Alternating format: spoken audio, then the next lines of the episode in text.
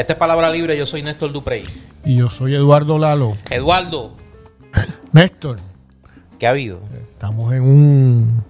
Nos vemos demasiado próximos. Próximo, de uno sí, a otro. sí, sí, estamos ahí, mira, No, no me acostumbro a, sí, a la a- cercanía. el lapso de tiempo Sí, sí, se pero reducido. hay que explicarle a, a nuestro eh, palabra librista eh, este episodio que es el 157 de Palabra Libre es un episodio especial, Especial, ¿no? es, un episodio, es un episodio especial Eh, aunque lo van a oír en el, en, en el horario y en el momento de siempre se graba un poco antes porque Eduardo no va a estar en Puerto Rico durante el fin de semana. Tiene una misión eh, importante. Eh, obviamente, por lo delicado de la misma, no la vamos a comentar. Eh, eh, puede afectar la seguridad nacional de algunos países y, pues, obviamente, la discreción diplomática, pues, Eh, Obliga. Déjame para beneficio de mi seguridad, no vaya a- que algún ingenuo se lo crea. Es que tengo que, Ay, Dios. que hacerlo de una de mis actividades habituales fuera de Puerto Rico y pues eh, voy a tener, no voy a estar en el día en que habitualmente grabamos y por lo tanto pues queríamos estar con los oyentes Claro. esta semana también, no que hubiera un espacio vacío. Y por eso Además que queríamos tener un espacio que no habíamos tenido en los episodios anteriores, porque pues obviamente nue- nuestra prioridad es comentar lo que ha ocurrido inmediatamente antes del episodio. Eh, y pues no habíamos tenido un espacio para una reflexión quizá un poco más profunda sobre los temas que vamos a trabajar hoy. Recuerden eh, que pueden escucharnos a través de todas las plataformas de podcast eh, a través de nuestras redes sociales, palabralibrepr.com es nuestra página web, nuestra cuenta de Facebook, Palabra Libre PR, nuestra cuenta de Twitter, Palabra Libre PR, nuestra cuenta de Thread, Palabra Libre PR y nuestra cuenta en Instagram, Palabra Libre PR también. Eh, y recuerde que es una de las campañas que comenzamos aquí en, en Palabra Libre, eh, además de la más famosa de todas, que es la de Adopta un Fotuto eh, y los premios que derivan de esa condición, que obviamente luego, ya más cercano al final del año, pues vamos a hablar de eso. Imagínate que cuando se anuncie el fotuto de oro, El Fotuto de Oro. Y eh, el Ronnie Jarabo Lifetime Achievement Award, Sí, sí, que yo tengo mi candidato, dije, ya, que es Sí, pero Toñito. acuérdate que es Under Achievement Award. Ah, donde era Achievement. No, pues ahí cabe también. Sí. Ahí cae también. Eh, la campaña de que eh, aquellas personas que todavía no manejan eh, mucho el mundo digital y el, el- el acceso a los podcasts, de enseñarles. Porque no es solo el nuestro, hay otros podcasts que están ofreciendo una mirada alternativa al país mucho más cercana a la realidad que el mundo bizarro del bipartidismo, ¿no? Y sus eh, bocinas mediáticas que un poco eh, hablan de un país que no existe, ¿no? Y que, y precisamente gran parte del esfuerzo que hacen, eh, y algunos que otros podcasts también, eh, eh, O sea, que se mojan también algunos sí, sí, podcasts. sí, sí, sí, porque son espejos de, de, de ese mundo. Son la misma, el- el- la misma estructura. La misma estructura, sí, seguro. Eh, pues básicamente lo que hacen es pues repetir eh, la temática, la narrativa que le importa al mundo bizarro del bipartidismo para de, de- poco desviar la atención de lo que está pasando realmente en el mundo de los habitantes de esta, de este archipiélago, eh, los graves problemas que vive, que vive Puerto Rico. Eh, pues como decía Eduardo, y ahora en serio, pues Eduardo no va a estar, va a estar cumpliendo con unos compromisos de su, de su quehacer eh, intelectual, como escritor y demás, eh, y su toda esa actividad renacentista que él, que él desarrolla en el mundo musical, en la fotografía y demás. Eh, usted es un renacentista. En Sigue, el- sigue, Por eso bien, usted es un renacentista. O sea, usted, eh, usted cultiva la, la, la, la multifaceta eh, artística. Eh, hoy ando así, hoy estoy, Sí, mire, está, está lírico. está estoy lírico, sí, sí, estoy lírico. Eh, es que estoy emocionado. Ajá. Estoy emocionado, sí. y Eh, el motivo de tu emoción. me lo reservo. Ok. Me lo reservo, sí. Fui a ver Napoleón, que eso siempre ayuda al espíritu. Ah, sí. sí, sí, sí, sí. Sí, la, Fui a ver Napoleón. tu corazoncito autoritario Sí, sí, sí, mira, fue como un, un flujo de autoritarismo eh, eh, saludable, saludable. Te acordaste de Franco. De, de toda de tu gente, de tu de, gente. de un grupo de notables, de- ese grupo de notables. Sí. Eh, oye, deja, antes que entremos en la Pero, conversación, Proceda, proceda. me pasó algo bien interesante. Puedo. pu- Estoy en escucha psicoanalítica. Sí, sí, Dale. sí. No, pero no, espérate. Tiene que ver con palabra libre. No, no, no te voy a dar el espacio de que me, de que psicoanálisis es mi lado autoritario. No, no, no. Mira, yo eh, de esta cosa de las redes, de que a veces uno pues parecería que vive en las redes, pues yo puse que iba a ver Napoleón porque de verdad llevaba desde el miércoles que creo que fue que se estrenó, estaba loco por ir a verla. Por varias razones. Primero, que soy fanático del personaje, te podrás imaginar. Eh, Segundo, soy fanático de Ridley Scott como director. Creo que de los mejores directores de, de nuestra generación. Tercero, soy un hiperfanático de Joaquín Phoenix. O sea, creo que es el actor más grande de, nuestra, de, de- de nuestro tiempo, ¿no? A nivel de Marlon Brando y, y otros. Y, y- y, eh, y como Brando, pues, no tiene una vida muy estructurada, ¿no? Y eso, pues, eh, yo me identifico. Fascina, fascina. Yo, yo me identifico con, con ese Mm. tipo de personaje, ¿no? En algunos renglones. Pues la fui a ver y entonces eh, me encuentro al salir. Te pararon. A, sí, sí, a, a- a varios palabralibristas que me identificaron y me preguntaban de mi opinión de la película. Y luego ha habido un debate un poquito movidito Subido de tono. que lleva, que, que comenzó en Europa. Comenzó en Europa, yo lo he estado siguiendo pues por mi, por mi oficio de historiador.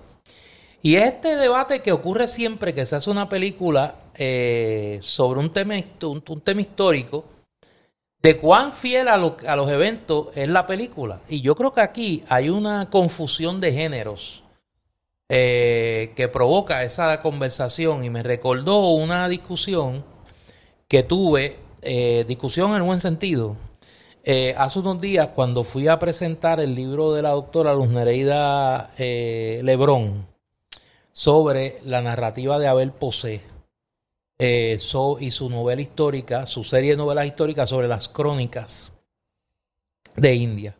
Y un poco ese tema de, de, de, de- cuán fiel a la historia son las novelas, porque, y si son, cruzan el, cru- cruzan el umbral de la ficción para entrar al umbral del relato histórico. Y me parece que con esta película ha habido la misma conversación.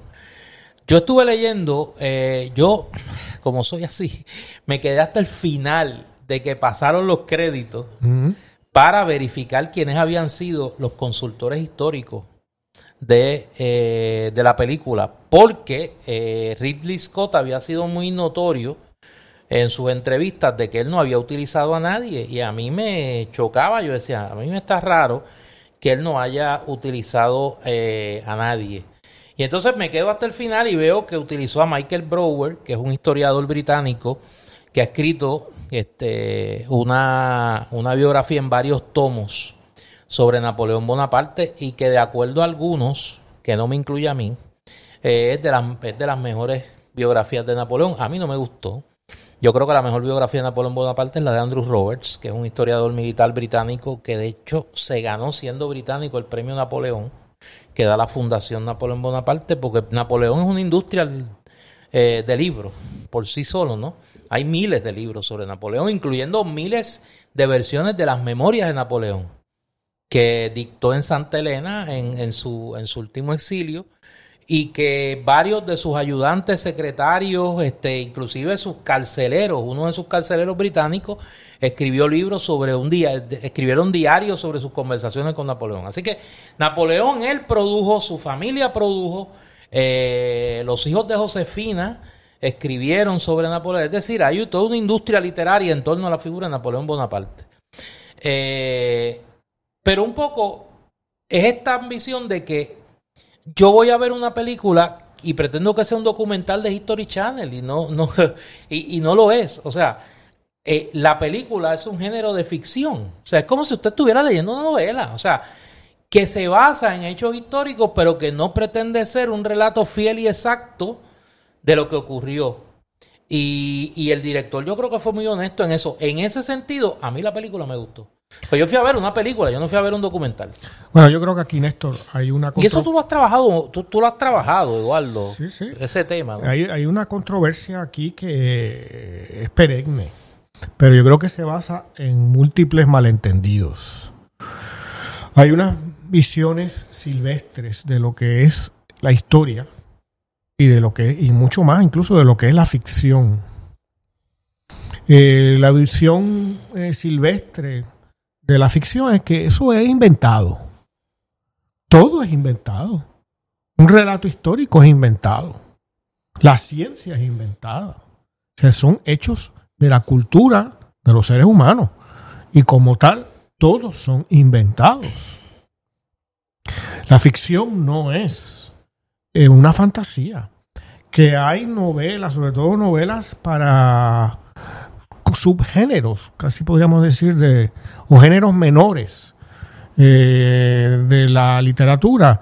Pues, pues sí, hay pues, pues, novelas de para adolescentes o para niños, eh, o estas cosas más recientes en la medida que la juventud se extiende casi indefinidamente en nuestros días, ¿no? Este, eh, que apelan a otra, ¿sabes? No solamente a quinceañeros, sino a gente de edades mayores. Pregunta en Bámbola.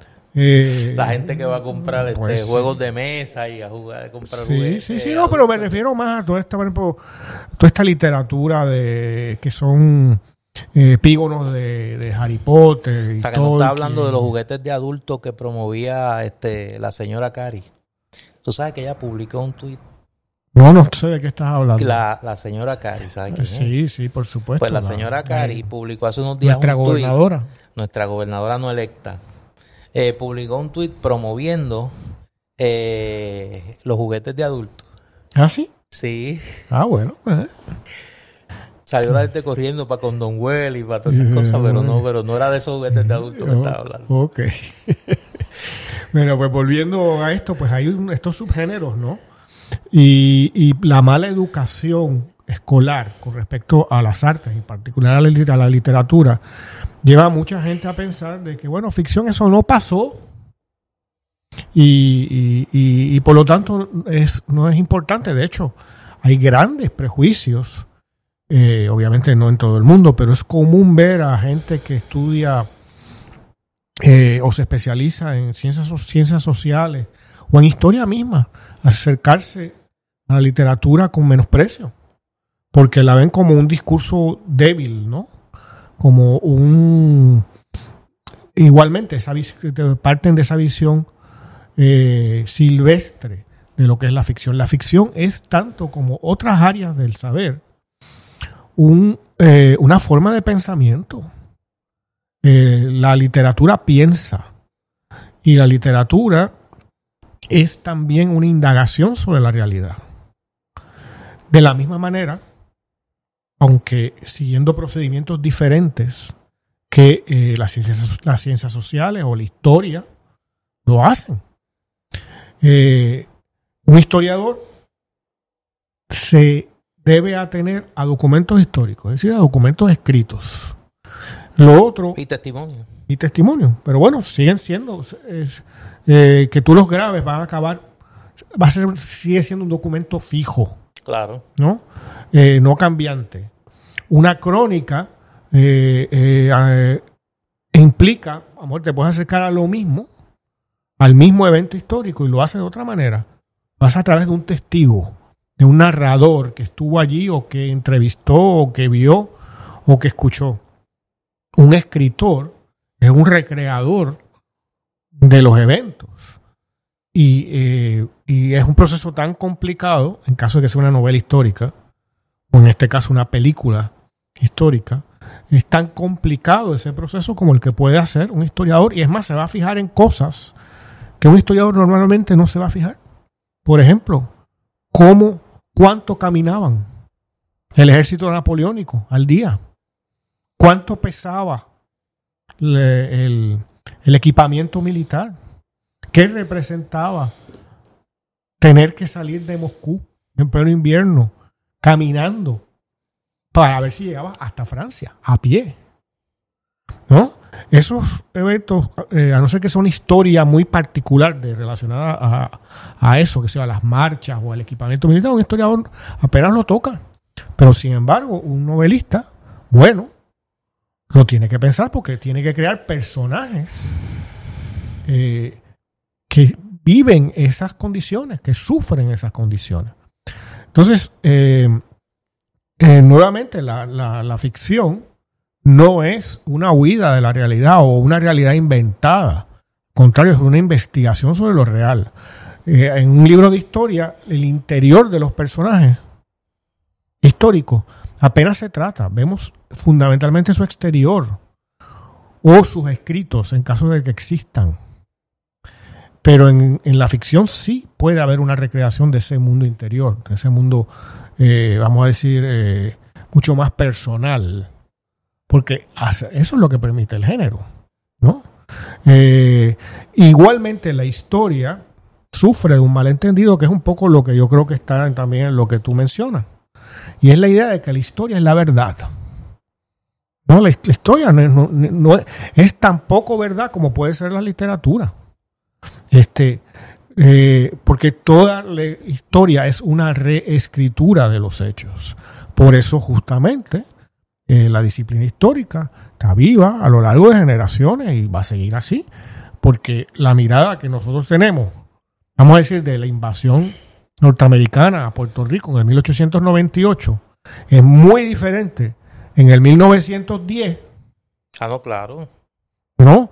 En donde eh, no solo los acontecimientos son recientes y la documentación, mucha de ella todavía no es accesible, sino que eh, hay unas implicaciones de esos historiadores con respecto a pasó- eso. A mí me pasó cuando yo escojo mi tema para la disertación doctoral, pues aquí había una narrativa, eh, una historia oficial, un canon historiográfico sobre un evento, sobre el proyecto Tiding de Independencia de 1936 y toda la narrativa que se construyó de ese evento desde, desde la época, desde la hegemonía popular.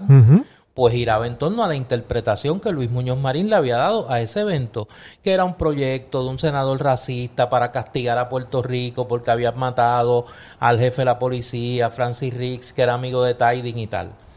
Pues entonces cuando tú te pones a investigar y te pones a investigar la figura de Tiding, si te pones a investigar la administración Roosevelt, tú concluyes que era otra cosa totalmente diferente. Ah, que tenía elementos que que Tiding era de, por ejemplo, era- un senador de Maryland, del sur de los Estados Unidos, y que no era, pues, obviamente, un favorecedor de los derechos civiles para los afro-norteamericanos, pues eso es verdad, pero de que tenía una mirada en términos de, de qué debía hacer Estados Unidos con sus colonias, producto de muchos elementos, incluyendo eh, eh, una visión de superioridad racial de los Estados Unidos, pues claro, pero habían toda una serie de elementos geopolíticos que no se tocaban a la hora de ver el evento. Eh, ahí yo, en mi construcción de los eventos, construyo un relato que gira contracorriente de lo que había sido el canon historiográfico hasta el momento sobre eso. Y eso justamente es la historia. Eso. Es una claro, reescritura Claro. que cada época, cada los diferentes puntos de vista de los diversos historiadores eh, hacen de un periodo en específico. Por ejemplo, la historia que todos estudiamos.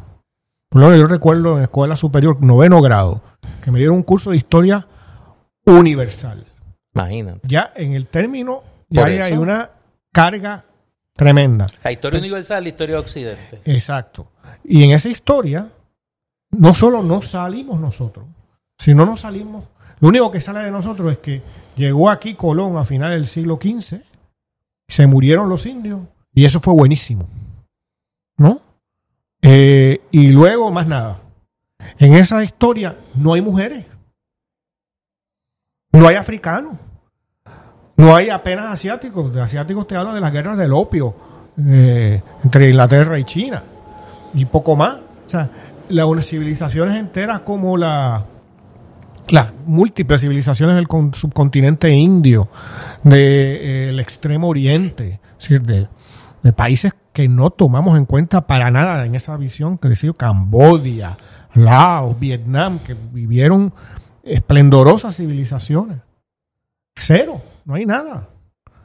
Y no hay mujeres, y no hay negros, y no hay indígenas, y no hay asiáticos. Eh, pues eso, una hombre o mujer, pero digamos una mujer historiadora, una mujer, digamos, con que parta, digamos, de una visión feminista, hace una historia del mundo completamente distinta y, e igualmente válida, porque ¿qué es la implicación aquí? Que esa historia universal es la verdad. Hombre, no, eso es una construcción más ficticia que la mayor parte de las novelas. ¿No? Lo que nos enseña a nosotros en la escuela, que es Ponce de León, a quien le dedicamos el nombre de la principal arteria de San Juan, que va del viejo San Juan al Río Piedra, y que algún día esperemos no tenga ese nombre, que era un asesino. Y por donde pasó, era, dejó un rastro de destrucción y sangre. Y un ladrón, era nuestro... Nuestro primer mal gobernador, fue, fue, relevado de su puesto por ladrón, por corrupto. Sí, no, y estaba la otra clase que, quería hacer lo Diego mismo. Velázquez, ¿no? Diego Velázquez, que era... Eh, en ese sentido no ha cambiado no ha cambiado nada entre Jennifer y, y, Pierjuma. No, estamos en, entre esos primeros gobernadores, en la misma estructura. Pero digamos, esa visión de eh, heroica, esplendorosa, eso es totalmente ficticia bueno, empezando por lo de la fuente de la juventud.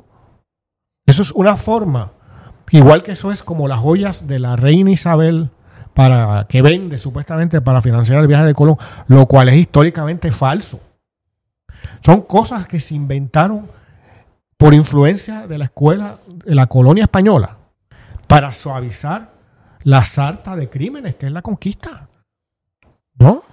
Eh, entonces, eso no es histórico, pero muchas veces lo vemos como historia en la medida que tenemos la visión eh, ingenua, silvestre, de que la historia son hechos.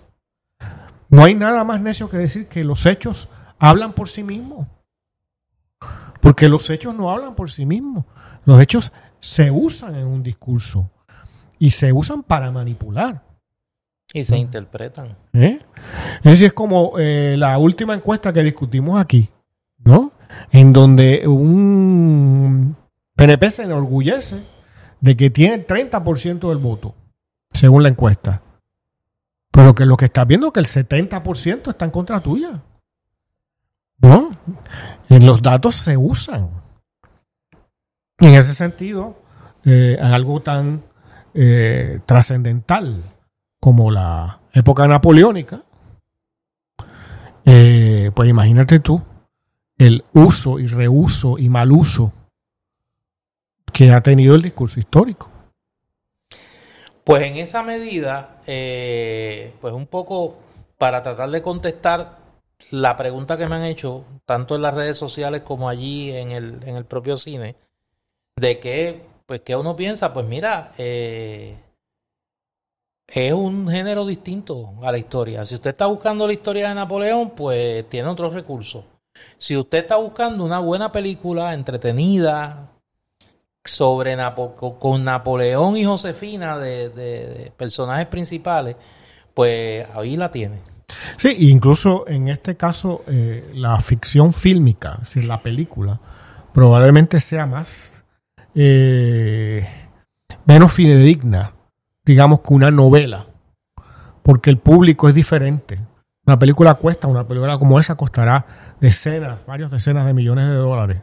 Por lo tanto, es un negocio que tiene, está obligado a, a tratar de seducir a un público para que asista en pocas semanas masivamente a verla, para que así sus productores saquen ganancia, que es muy distinto a la producción de un libro, que tampoco es que no cueste nada, y que le cueste al escritor los años de trabajo ¿no? Eh, para, para hacerlo, pero implica muchísimo menos personal, implica muchísimo menos inversión. Por lo tanto, la libertad del escritor para hacer la que sea la versión de él eh, es mucho mayor, porque no tiene que, que meter 10 millones de personas en un mes para ver la película en todo el mundo para sacar algún beneficio. Claro. O sea, es un fenómeno muy diferente. En ese sentido, el cine es mucho más fantasioso, en ese sentido eh, silvestre, que, que, que la literatura de calidad, obviamente, ¿no? Una literatura con pretensiones artísticas reales. Hay, hay, hay dos ejemplos, no son puertorriqueños, que a mí me gustaría traer porque en torno a por lo menos a uno de ellos se dio un debate muy parecido a esto. Debate que seguí por, pues, porque es un pedazo de historia política del Caribe que, que los que me conocen saben que, que, me interesa mucho.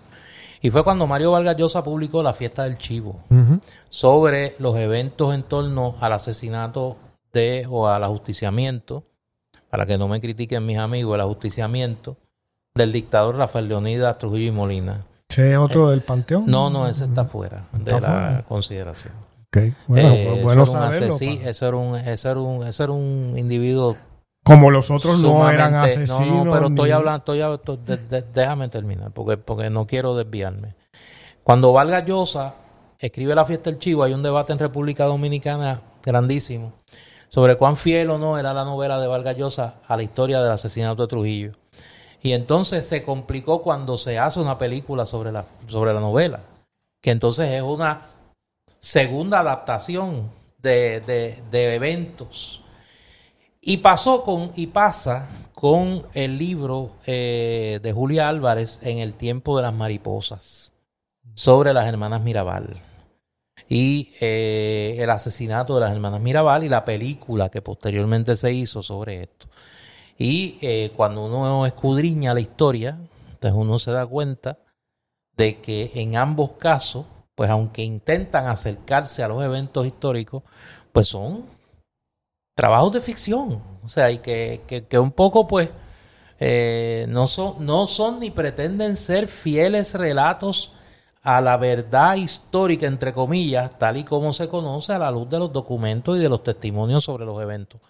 Eh, que claro, están matizados de interpretación también. Eh, y lo digo para, porque aquí, aquí en Puerto Rico, tú me corriges, tú eres el profesor de literatura, yo no.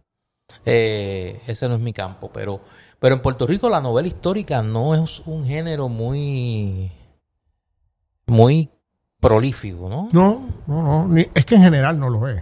Por eso, pero en el Ah. caso nuestro en específico es, es menos que en otros países. yo no diría necesariamente que es menos, es, es proporcional. Proporcional a cómo es, ok. eh, ¿Sabe? Eh, eh, de hecho, la novela histórica hace quizás como unos 10 o 15 años, más, más, más, quizás 15, 20 años, se volvió oh, Hay un boom. un, un género comercial. O sea, al punto de que algunas librerías en España, en España es había una sección de novela de histórica. novela histórica. Pero eso es pseudoliteratura.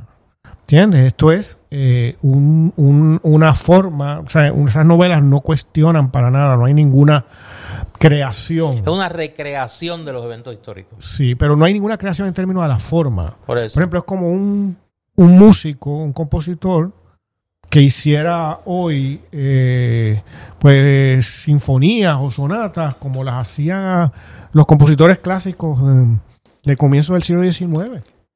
No hay ninguna creatividad envuelta, o sea, eso no es la música de hoy. Pues entonces tú tienes un concepto ahí de novela, que es el que tiene muchas películas, que es contar una historia más o menos cronológicamente, tener unas estructuras que hay un villano, hay, qué sé yo, una relación amorosa, como las películas de Hollywood. Básicamente hacer eso, pero llevado a un género escrito. Entonces, eh, en términos de su valor artístico, O sea que es para nulo. La, eh, la película de Napoleón es el equivalente cinematográfico a una novela histórica. algo así, sí, sí, sí, sí. Para que nos entiendan mejor. O sea, por ejemplo, eh, hubo una versión de cine mudo de Napoleón, que es la mejor. que es de Abel Gantz, Sí, es la mejor. que fue reconstruida hace como... Dura tres horas y pico. Fue todo un evento cuando fue reconstruida. Eh, pues eso es, tiene una pretensión artística. O sea, hay ahí todo, desde cómo se son las tomas, desde dónde está la cámara, cómo se mueve la cámara. Fue muy innovador en su Eh, la- tiempo. Los maquillajes, eh, las escenas mm, multitudinarias de muchedumbre, todo eso, cómo se filma eso, ¿no? Este, mientras que eh, yo no he visto la película aún, pero por lo que tú dices, pues, seguramente aquí no hay nada, ninguna gran innovación. Son, eh, es mostrar la historia sin grandes controversias. Eso.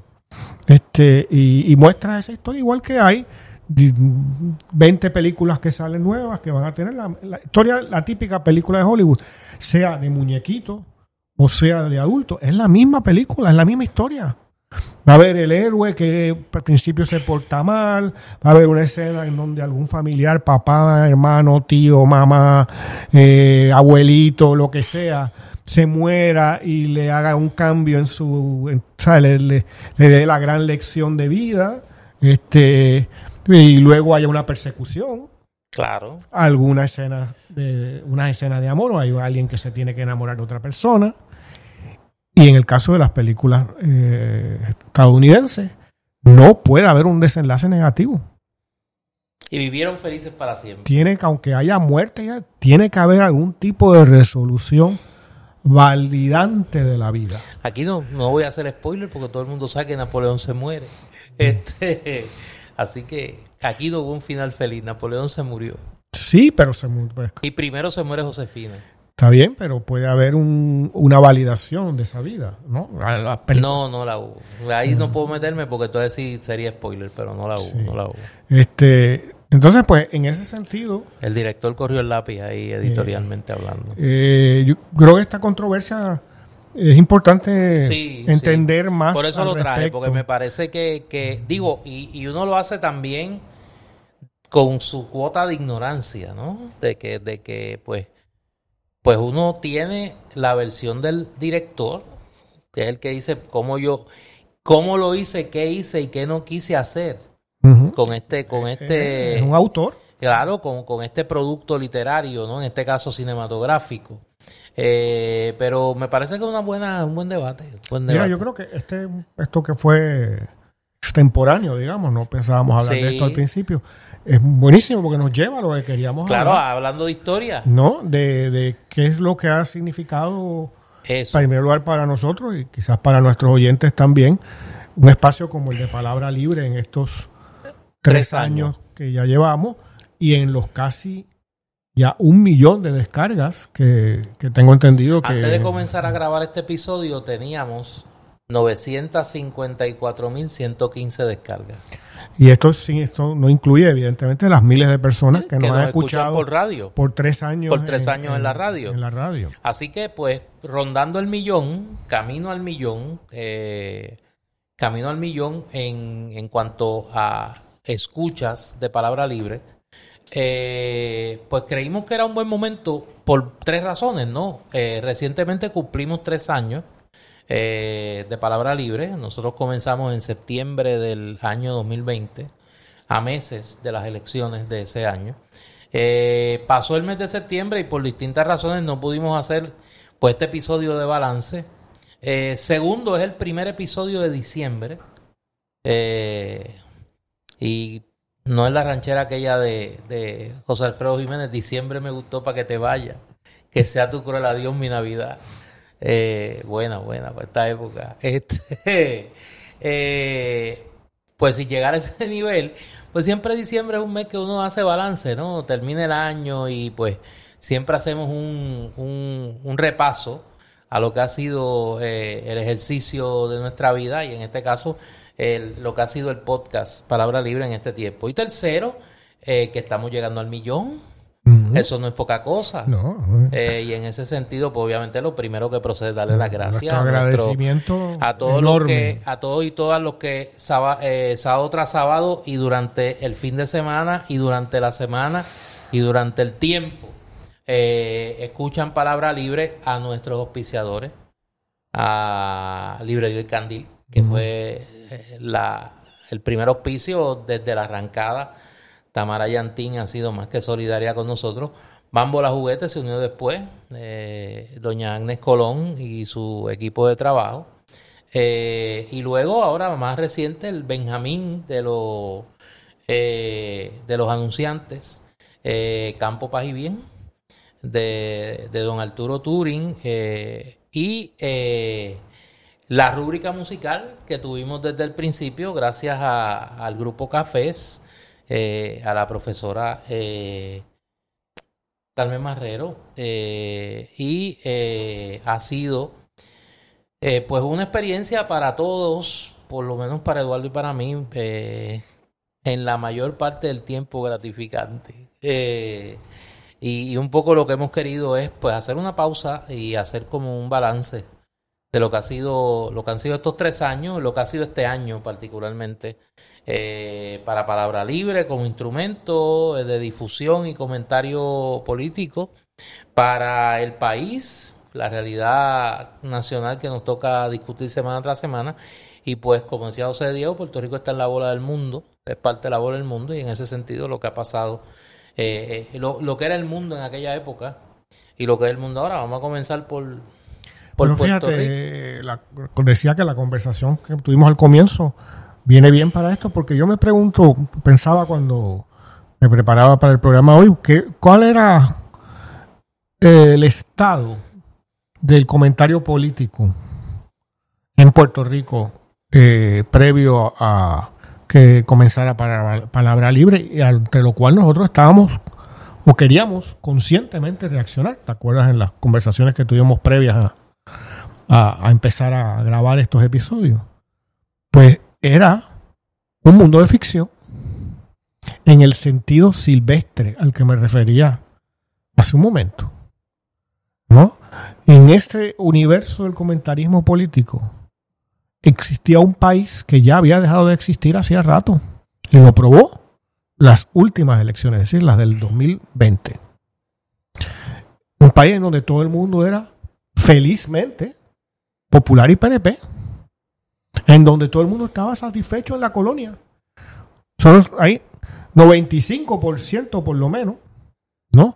Eh, y en donde pasara lo que pasara, los gobiernos populares y PNP se robaran cosas, este, eh, hubiera casos de corrupción, hubiera una incompetencia atroz, ¿no? Eh, hubiera actitudes como las del chat de Ricky Rosselló y sus secuaces, es que el pueblo de Puerto Rico se lo aguanta todo y prefiere el mantengo y todo el mundo es colonizado y colonialista, felizmente. Y tú tenías las parejas esas, usualmente son donde uno representa un, a los rojos y otro representa a los azules, y están por todos los medios de comunicación, radio, televisión, y ya luego individualmente en, elementos de, la, de la prensa escrita, en donde hay un mundo feliz, para citar a George Orwell, ¿no? Esto es la utopía colonialista, en donde hay que estarle agradecido a toda una serie de políticos mediocres o incapaces que lo que le han propuesto como horizonte al pueblo puertorriqueño es el colonialismo. Y entonces, y donde tenemos pues todos los, eh, los fututos de, esos gobiernos, se llamen Jaime Benítez o, o Moscoso o el que sea, ¿no? hablando de republiquetas y este, diciendo que todos los que están alrededor de nosotros están muriendo de hambre y nosotros somos siempre mejores que todo el mundo. Ese mundo, yo creo que si algo nosotros debemos sentirnos bien, es de haberlo contrarrestado en la medida de nuestras posibilidades. ¿no? Y yo creo que eh, luego de las elecciones pasadas, ese mundo se cayó. Se demostró falso.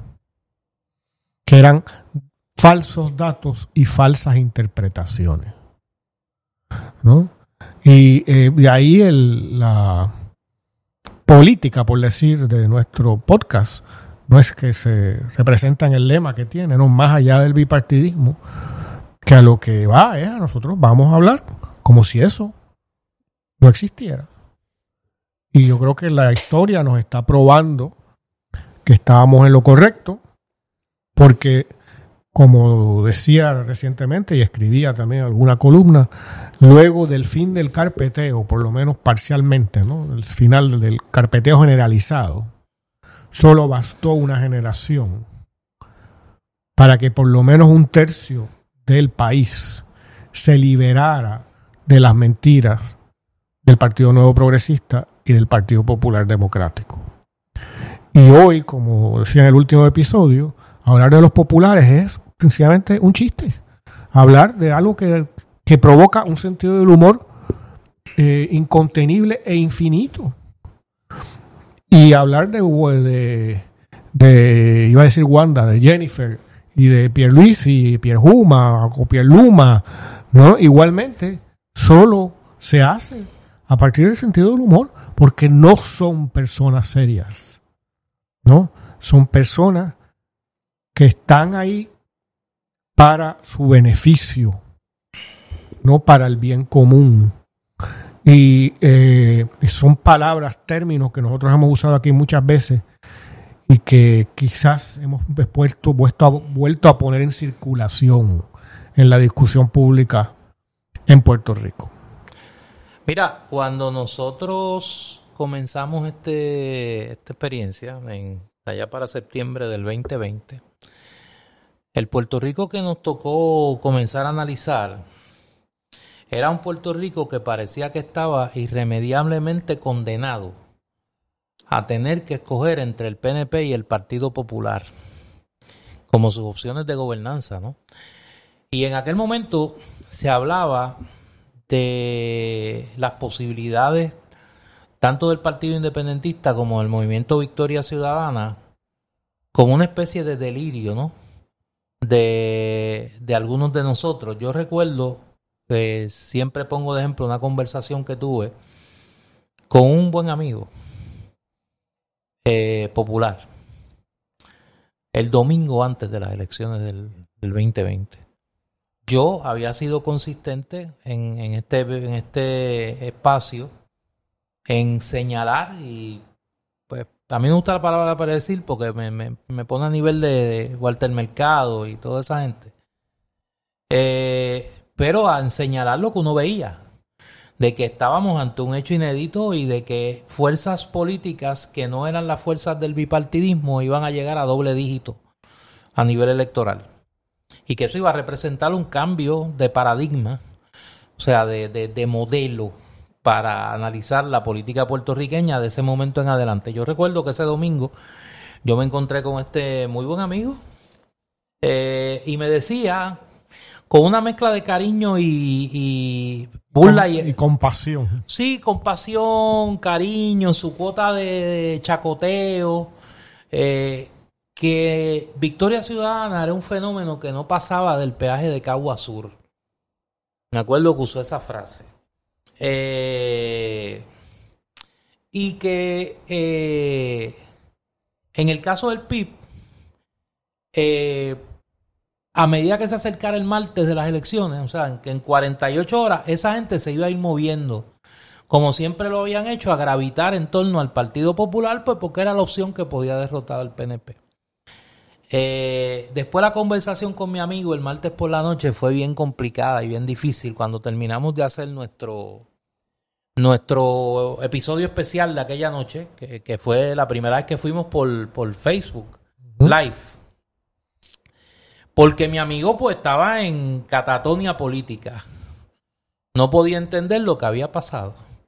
Eh, y, y, yo creo que esa es una señal. Para mí esa fue una señal de, de, de lo que representó nuestro ejercicio de describir ese mundo que existía, porque no fue que nació en tres meses. Era un mundo que existía, un mundo que uno veía que no había comenzado ni tan siquiera en las elecciones del 2016 con las candidaturas independientes de Alexandra Lúgaro y de Manolo Sidre. Esto comenzó mucho antes, comenzó con puertorriqueños por Puerto Rico y la figura del ingeniero Rogelio Figueroa en las elecciones del 2008. En las elecciones del 2012, que Puerto Rico tuvo por primera vez desde 1972 eh, seis partidos políticos, tenía los tres partidos tradicionales, Partido Nuevo Progresista, Popular Democrático e Independentista Puertorriqueño, tenía puertorriqueños por Puerto Rico, el Movimiento Unión Soberanista y el Partido del Pueblo Trabajador. En las elecciones del 2016 eso se exponencia con las candidaturas de Sidre y de Lugaro y en el 2020 ya no como candidaturas independientes sino como fuerzas políticas organizadas. El caso de Victoria Ciudadana y el caso de, de la septuplicación de los votos del Partido independentista en su candidatura a la gobernación. Lo curioso de eso era, y es, en mi caso particular por lo menos, yo vengo de la radio. O sea, yo vengo de, un espacio que aunque no era, un, no era el espacio tradicional, de hecho, era un momento donde el único programa que tenía más de dos panelistas y que tenía independentistas en su panel era Fuego Cruzado. ¿Y, por qué sería eso, Néstor? ¿Qué? ¿Por qué sería que el único? Bueno, porque obviamente había un deseo de los medios tradicionales, primero de invisibilizar el independentismo. Porque había un, relato, un relato manipulado. Claro, tú podías decir, bueno, pues no tienen a Victoria Ciudadana porque es un partido nuevo, tú no sabes qué va a pasar. No tienen a Proyecto Dignidad, que fue a las elecciones del, 2000, del 2020 y, no quiero que se me olvide porque creo que es una expresión también de un sector del, electorado que no se siente representado en las alternativas tradicionales. Eh, pero entonces nosotros en Fuego Cruzado éramos el único que tenía un independentista como panelista permanente, que era, que era, eh, que era Carlos, el licenciado Carlos Gallizá, querido amigo. Y eh, en ese sentido, pues un poco nuestra narrativa, si la podemos llamar de una manera, competía y a veces uno decía, bueno, caramba, seré yo el que está mal. O sea, porque, porque esta gente están aferrados a, esa realidad y tú escuchabas y nosotros, no sé si tú recuerdas, Eduardo, que hablábamos mucho de eso, de cómo, cómo contrastaban las visiones y uno pues yo por lo menos que como siempre he dicho respeto los números, pues yo veía los números de lo que estaba de lo que estaba pasando y de lo que lo, que se ve lo que se veía venir. Lo curioso de eso es cómo luego de las elecciones del 2020 todavía haya gente anclada en esa narrativa bizarra. no se ha movido. No se ha movido de ahí. o sea, en, términos... tú hablar a esta altura del juego de Victoria Ciudadana como un partido emergente y como de movimiento, de, como, proyecto de dignidad, con un partido emergente. O peor aún, Néstor, que hablan del Partido Popular y del PNP como los partidos, cito, principales. No, no, no, eh, eh, como partidos de mayoría. Los partidos de mayoría en Puerto Rico. O sea, y, y yo creo que eso es faltarle respeto a la inteligencia a la gente, o peor aún, que es lo que nosotros llevamos en las últimas semanas articulando aquí.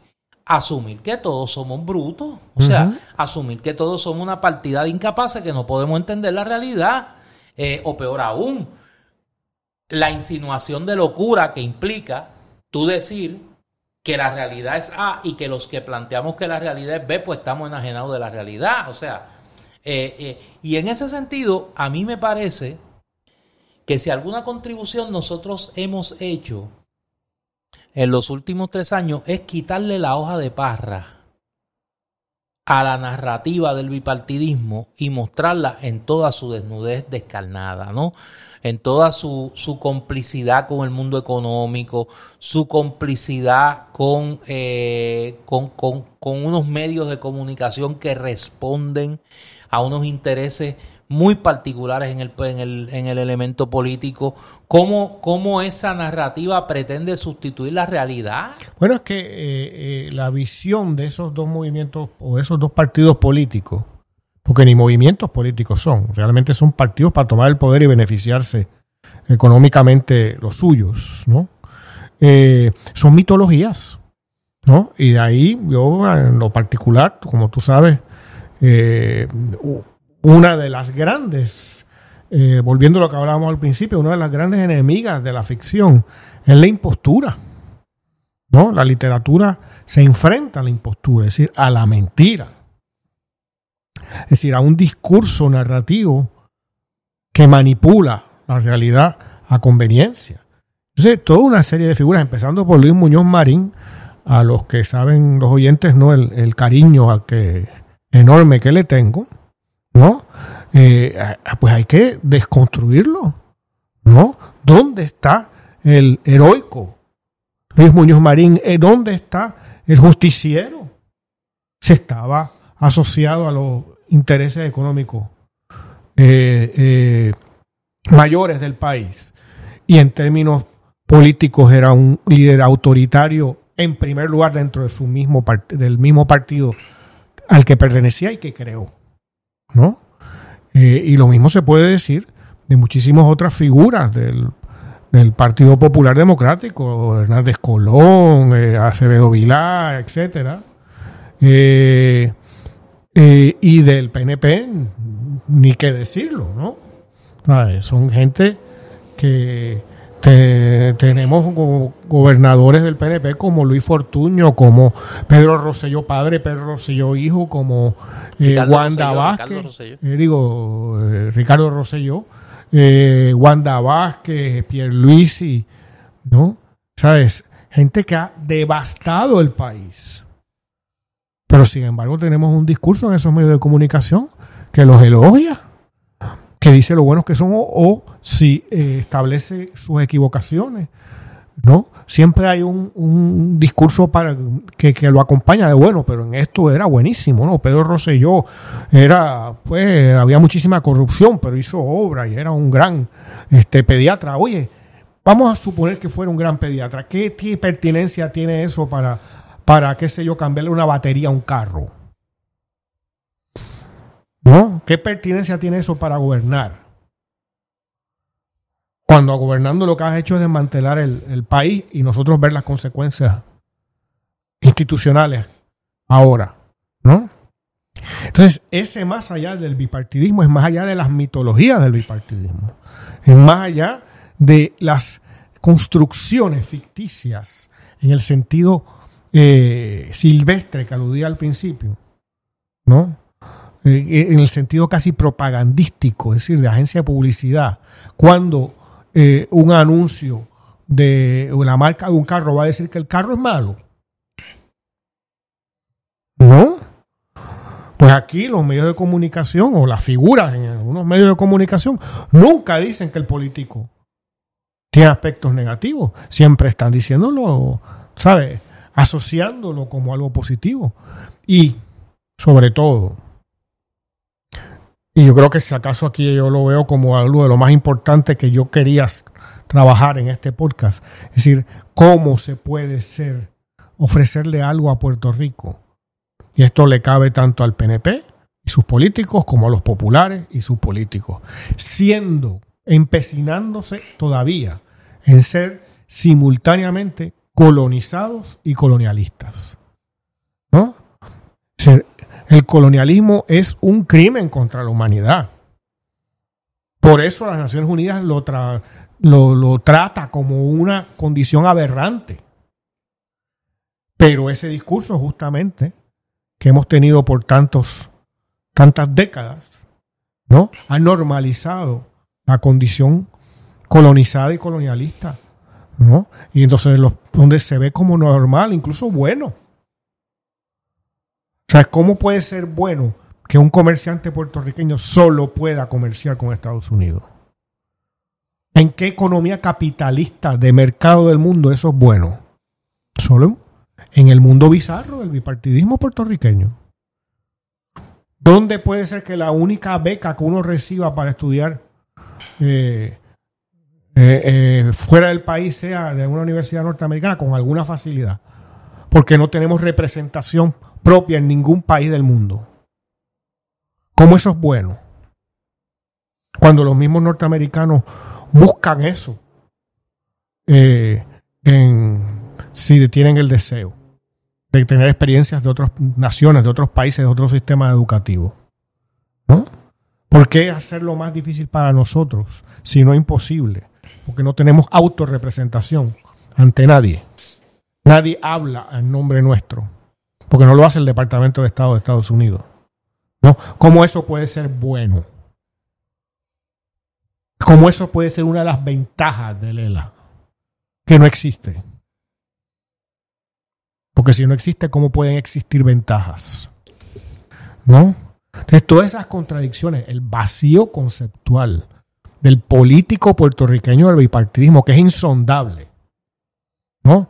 Siempre recuerdo las los incontables, las series de artículos, ¿no? El Estado, la Constitución del Estado Libre Asociado, esos artículos que escribía eh, Hernández Colón, que creo que llegó como a seis o siete, y que yo tuve, por desgracia, que traducir.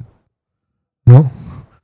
Eh, cuando tú tienes que explicar en siete columnas algo y no llegas a la explicación, cuando una constitución es una definición para todo el resto del, orbe y de, y de la galaxia, es una definición de diccionario.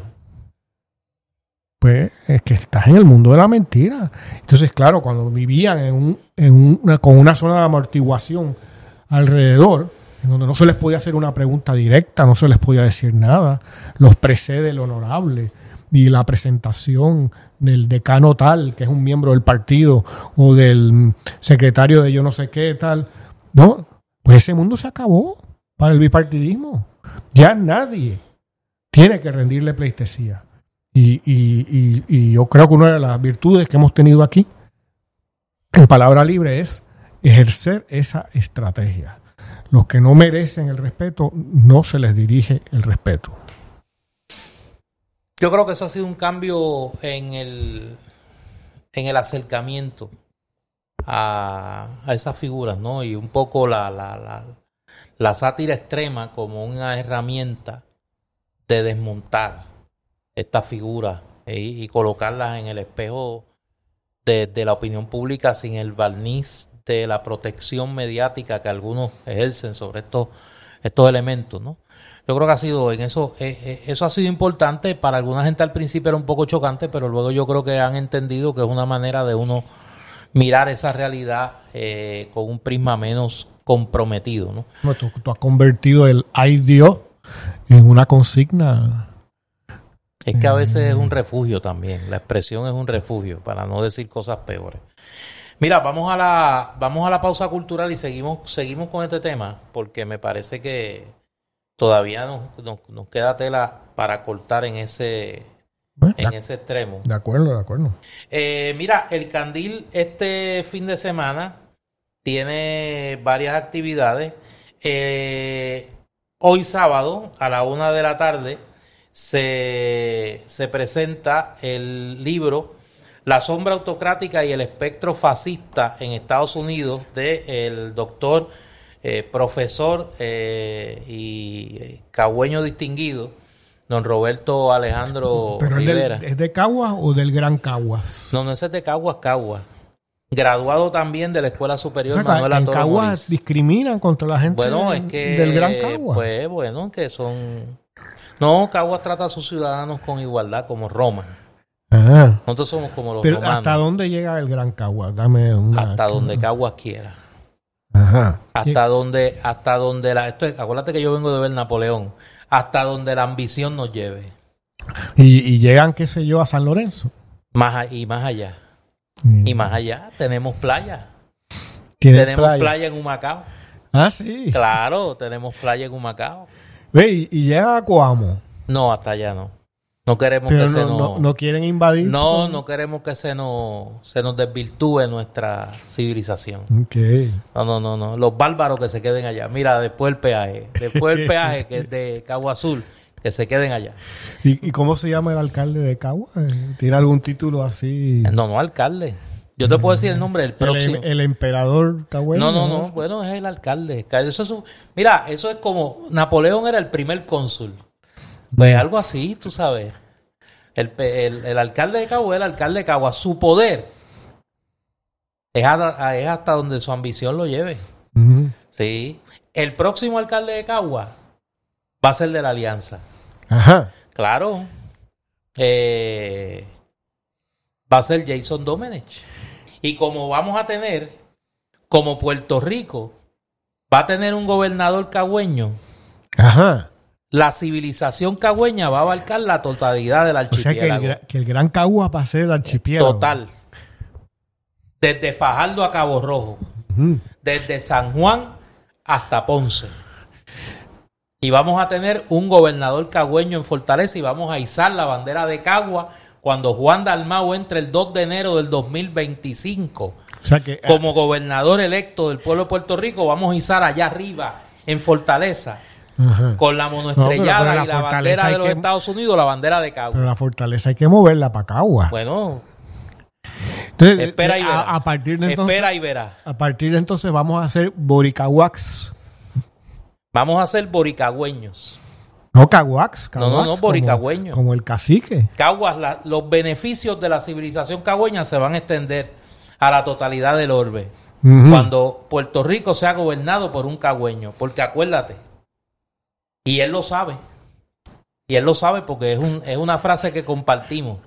El cagüeño se va de Caguas, pero Caguas nunca se va del cagüeño. Entonces, eh, eh, la- la- el- por default, el campeón va a ser siempre el Caguas Guayama. El Cagua, ya eso de Caguas Guayama no existe. Así Cagua, que yo soy de Cagua, los, criollos- época, los yo soy- criollos de Cagua. Múltiples veces de los campeones. cuales tú no deberías hablar mucho no, no, porque no, tú eres un, hablo porque yo, yo un soy... tránfuga. No, pero yo soy historiador del béisbol y ese... Mira, ahí tienes un ejemplo. El dato histórico es que Caguas ha sido el máximo ganador de campeonato en el béisbol invernal. Sí, es pero, un dato pero aquí el relato verdadero es que quien dice ese dato Ah, no, no, Es un no, yo no, soy, yo no soy fanático de los criollos, yo lo he Pues, dicho. eh, Pero ahora, ¿cuál es la lo realidad histórica anuncio, aquí? no, no, pero lo anuncio desde ahora. Me voy a unir a la fanaticada de los criollos de Cabo en el baloncesto superior. Ah, sí. Claro. Voy a ser criollo en el baloncesto. Pero Caguas no tiene equipo. Cagua va a tener equipo ahora sí, se Ah. mudó a la franquicia de Macao. Ah, ok. Sí, sí, no, vuelven los criollos de Cagua, de la época de Ricky Calzada y yo, de yo- Gomila. yo iba a, una, a la cancha de Caguas a veces. Me acuerdo una vez que, Yo solo que le no pido- se vio el final del juego porque lo suspendieron. Yo solo le pido Porque la- las hordas de Boricahuax porque se metieron en la cancha. No, los cagüeños somos intolerantes con ciertas cosas.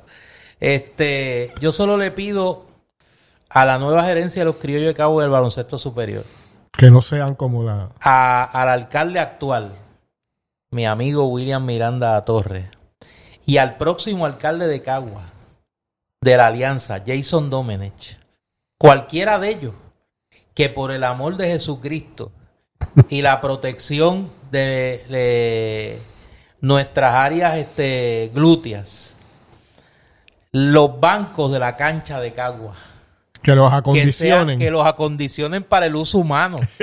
o sea, porque yo me acuerdo los, la- los asientos de la Héctor Solá Besares cuando los criollos jugaban baloncesto allí. Aquello era una invitación a, a, A la quedar escoliosis. parapléjico. a quedar parapléjico después de tú sentarte allí. O sea, así que yo espero que eso cambie. Pero sí, yo voy a ser criollo en el baloncesto. Ok, ok. Ya yo eso lo decidí. Ya, ya eso está, eso está adjudicado. Pues, de- después de aclararme tanto sobre el Gran Caguas, pues puedes no, y vamos a tener con- un gobernador cagüeño. Pero mira, mira lo mal que le ha ido a este país. Ha tenido gobernadores de San Juan, ha tenido gobernadores de Ponce, y mira lo que le ha pasado. Ya es hora que gobierne un cagüeño. No, la verdad es que el antiparking ha ido No, mal. no, por eso. Ha hora- producido ya es- malos hijos ahí. Ya es hora que el país se beneficie de tener un cagüeño como gobernador. Oye, ¿y, y el Gran Caguas llega hasta el antiparking? Bueno, cuando gane Juan Dalmau, te dije que va a ser eh, por los, los cuatro puntos cardinales. O sea, cuando gane Juan Dalmau, la civilización cagüeña se va a extender a todo el archipiélago. Ok. Pero tú crees que el antiparking no reaccione porque esos La son- obra civilizadora que los cagüeños vamos a hacer. Yo creo el que, país, que el antiparking reaccionaría, se defendería, habría resistencia allí. eso. El primero que se tiene que defender es el alcalde. El alcalde. Así que no lo, no, no, no, no lo ajores mucho. Y, y mira cómo va Mayagüez. Mira cómo va Ponce. Mira cómo va, eh, cómo va eh, Trujillo Alto. Lo bueno que tiene Ponce es que en Ponce también va a ganar la alianza. Ponce va a tener un alcalde de la alianza en el 2024. Bueno, Entonces San Juan, que va a tener un alcalde de la alianza con Manuel Natal. Ponce, que va a tener un alcalde de la alianza, que no le voy a decir quién es, para que no las bocinas del bipartidismo no se me pongan nervioso. Entonces van a ser el mercado cagüeño unido. O un mercado común, claro. Claro, claro. Tú lo verás, tú lo verás. A Puerto Rico no lo va a conocer nadie después que después que gobierne la alianza por lo por, por la obra que vamos a hacer de reconstrucción del país. Mira, y ahora estoy hablando en serio y, vuelvo a la pausa del candil que me sacaste ahí de, me sacaste de, del tema. La revolución que implica o sea, la transformación drástica de la sociedad puertorriqueña que implica tener un gobierno honesto. Ah, claro. Tener un gobierno que funcione. Honesto y competente. Compuesto por gente honesta y competente. Eso es un salto cualitativo extraordinario para este país. Y quien único puede lograr eso es la alianza. El voto útil en el 2024 para darle al país un gobierno honesto que funcione, compuesto por gente honesta y competente, es el voto por la alianza. Además, usando la usanza del pasado, quien único puede derrotar al PNP es la alianza. El único voto que derrota al Partido Nuevo Progresista, que derrota la estadidad, que derrota el gobierno corrupto del PNP es el voto por la alianza. O sea que tú lo que me estás diciendo es que en, San Juan la candidata del Partido Popular no va a ganar. No, quienes quieran derrotar a Miguel Romero, la única opción que tienen es Manuel Natal. Quienes quieran, ah, no, los que lo quieran ayudar, mire, no pasen trabajo, voten por Miguel Romero.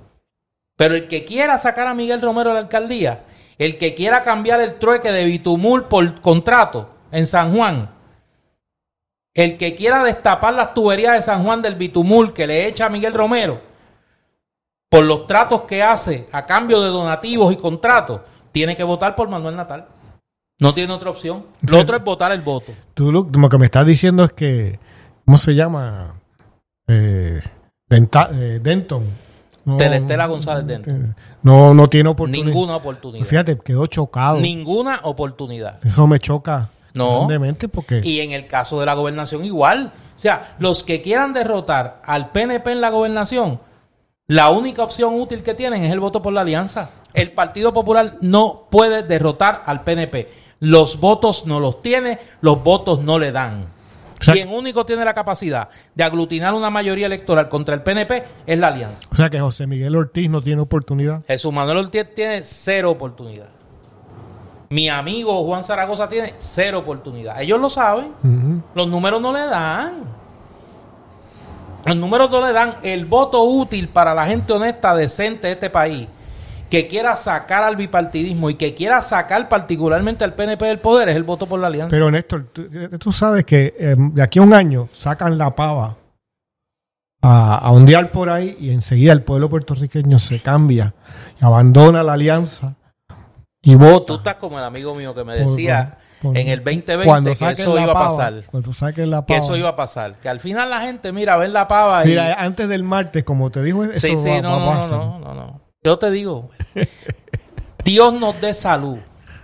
Para ese martes por la noche estar en Palabra Cuando saquen así el... Como hicimos en el 2020, que para los que lo quieran ver, es el episodio 11.3 de Palabra Libre. Fue el martes 3 de noviembre, por eso era 11.3, que ese, esa noche Hicimos tres intervenciones en Facebook, están en la página de Palabra Libre de Facebook, y un poco relatamos lo que iba pasando y lo que iba a pasar. Lo que iba a pasar. Porque para... Y lo eh, histórico que era la jornada. Para la desgracia de los moldíos, fuimos los primeros que adelantamos básicamente el resultado electoral, como en mi caso he hecho en las pasadas, yo creo que cuatro, cinco, seis elecciones. Pero nada, eso es pecata minuta, como dirían los abogados. Bueno, pues decía que el próximo sábado, eh, digo, este sábado, que como estamos grabando antes, este sábado 2 de diciembre, o sea, hoy cuando sale el episodio, eh, es la presentación en el candil de la sombra autocrática y el espectro fascista en Estados Unidos de eh, el profesor y amigo y cagüeño, que por ahí empezó todo, Roberto Alejandro. Y a las 2 de la tarde es una actividad muy, muy simpática y muy sentida porque va dedicada a la niñez eh, en torno al 96 natalicio de don Juan Maribraz. Se presenta el libro Juan Maribraz, el ciudadano puertorriqueño, del genio y la pluma de eh, Quique Estrada. Y el domingo 3 de diciembre eh, se presenta el poemario Fragmentos del Alma de Wanda Morales que va a estar acompañado de una exposición de una exposición de arte. Esto es mañana domingo para los que nos escuchan a través de PAB eh, y los que nos escuchan los que nos escuchan en el podcast. Que hablo de Cagua y me emociona. Sí, no, no, el gran Cagua, sí, sí, sí, el futuro. qué bueno es vivir con esperanza en el futuro. Yo creo que el gran cambio anímico de los últimos meses en Puerto Rico es que la posibilidad de liberarse de esta combinación eh, mefistofélica de colonialismo, corrupción e incompetencia que representan el PNP y el Partido Popular le ha devuelto la esperanza a mucha gente en Puerto Rico. Pues Fragmentos del Alma se presenta eh, mañana domingo a la una de la tarde en El Candil. Oye, Digo, y además, además está decir, visiten la página web del Candil, donde están las más recientes novedades, tanto de la literatura nacional como de la regional. Oye, Bámbola. Sí. Oye, ¿Bámbola va a poner una sucursal en el Gran Cagua? No sé. Eso hay que preguntarle a doña Agnes. Es que ya tiene cuando, mucho volumen de Cuando venga ese cambio que tú auguras, pues a lo mejor Bueno, no es que ese cambio va a ser... Comercialmente interesante, ¿no? Ya tú verás. Ya tú verás. Uno de los juegos que está in en todo el mundo es el Pickleball. Y Bambola no se queda atrás al traer el nuevo kit de Pickleball Kits. Este kit incluye todo lo que necesitas para crear tu propio escenario de pickleball. ¿Y tú sabes lo que es el pickleball? Yo te quiero que tú me describas el pickleball. yo sabía que tú No, no sé qué es. Es como una especie de tenis. ¿Es como tenis? Sí, pero en una cancha pequeña. Yo me quedé, tú sabes, yo tenía un canastito en el, en el, en el patio de mi casa y jugaba pelota ahí en la calle en el parking de la funeraria Pérez Rovira, ahí en, en, en Flash. Pues. No, es interesante. ¿Y qué es el Ahora explícame tú qué es el pickleball. Es como, es, imagínate un tenis, o sea, hay una cancha. Lo que jugaba Pedro Rosselló, que era campeón de tenis. Esa referencia, bueno, es que yo no me rebajo a eso. hay otros jugadores, había jugadores buenos. Sí, Arturach, mm, este... Sí, de, de, de, Pedro Rosselló al Turach, te subí la vara, no te quejes. No, mira, me lo que pasa es que la referencia es como de hace medio siglo. Eh, Connor. Pues es, es, una cancha más pequeña. Ahora es Federer y este, este eh, Rafa Nadal. No, y Novak. Eh, ese no sé quién es. Eh, este es mi momento Fernando Martín en palabra libre. No sé quién es.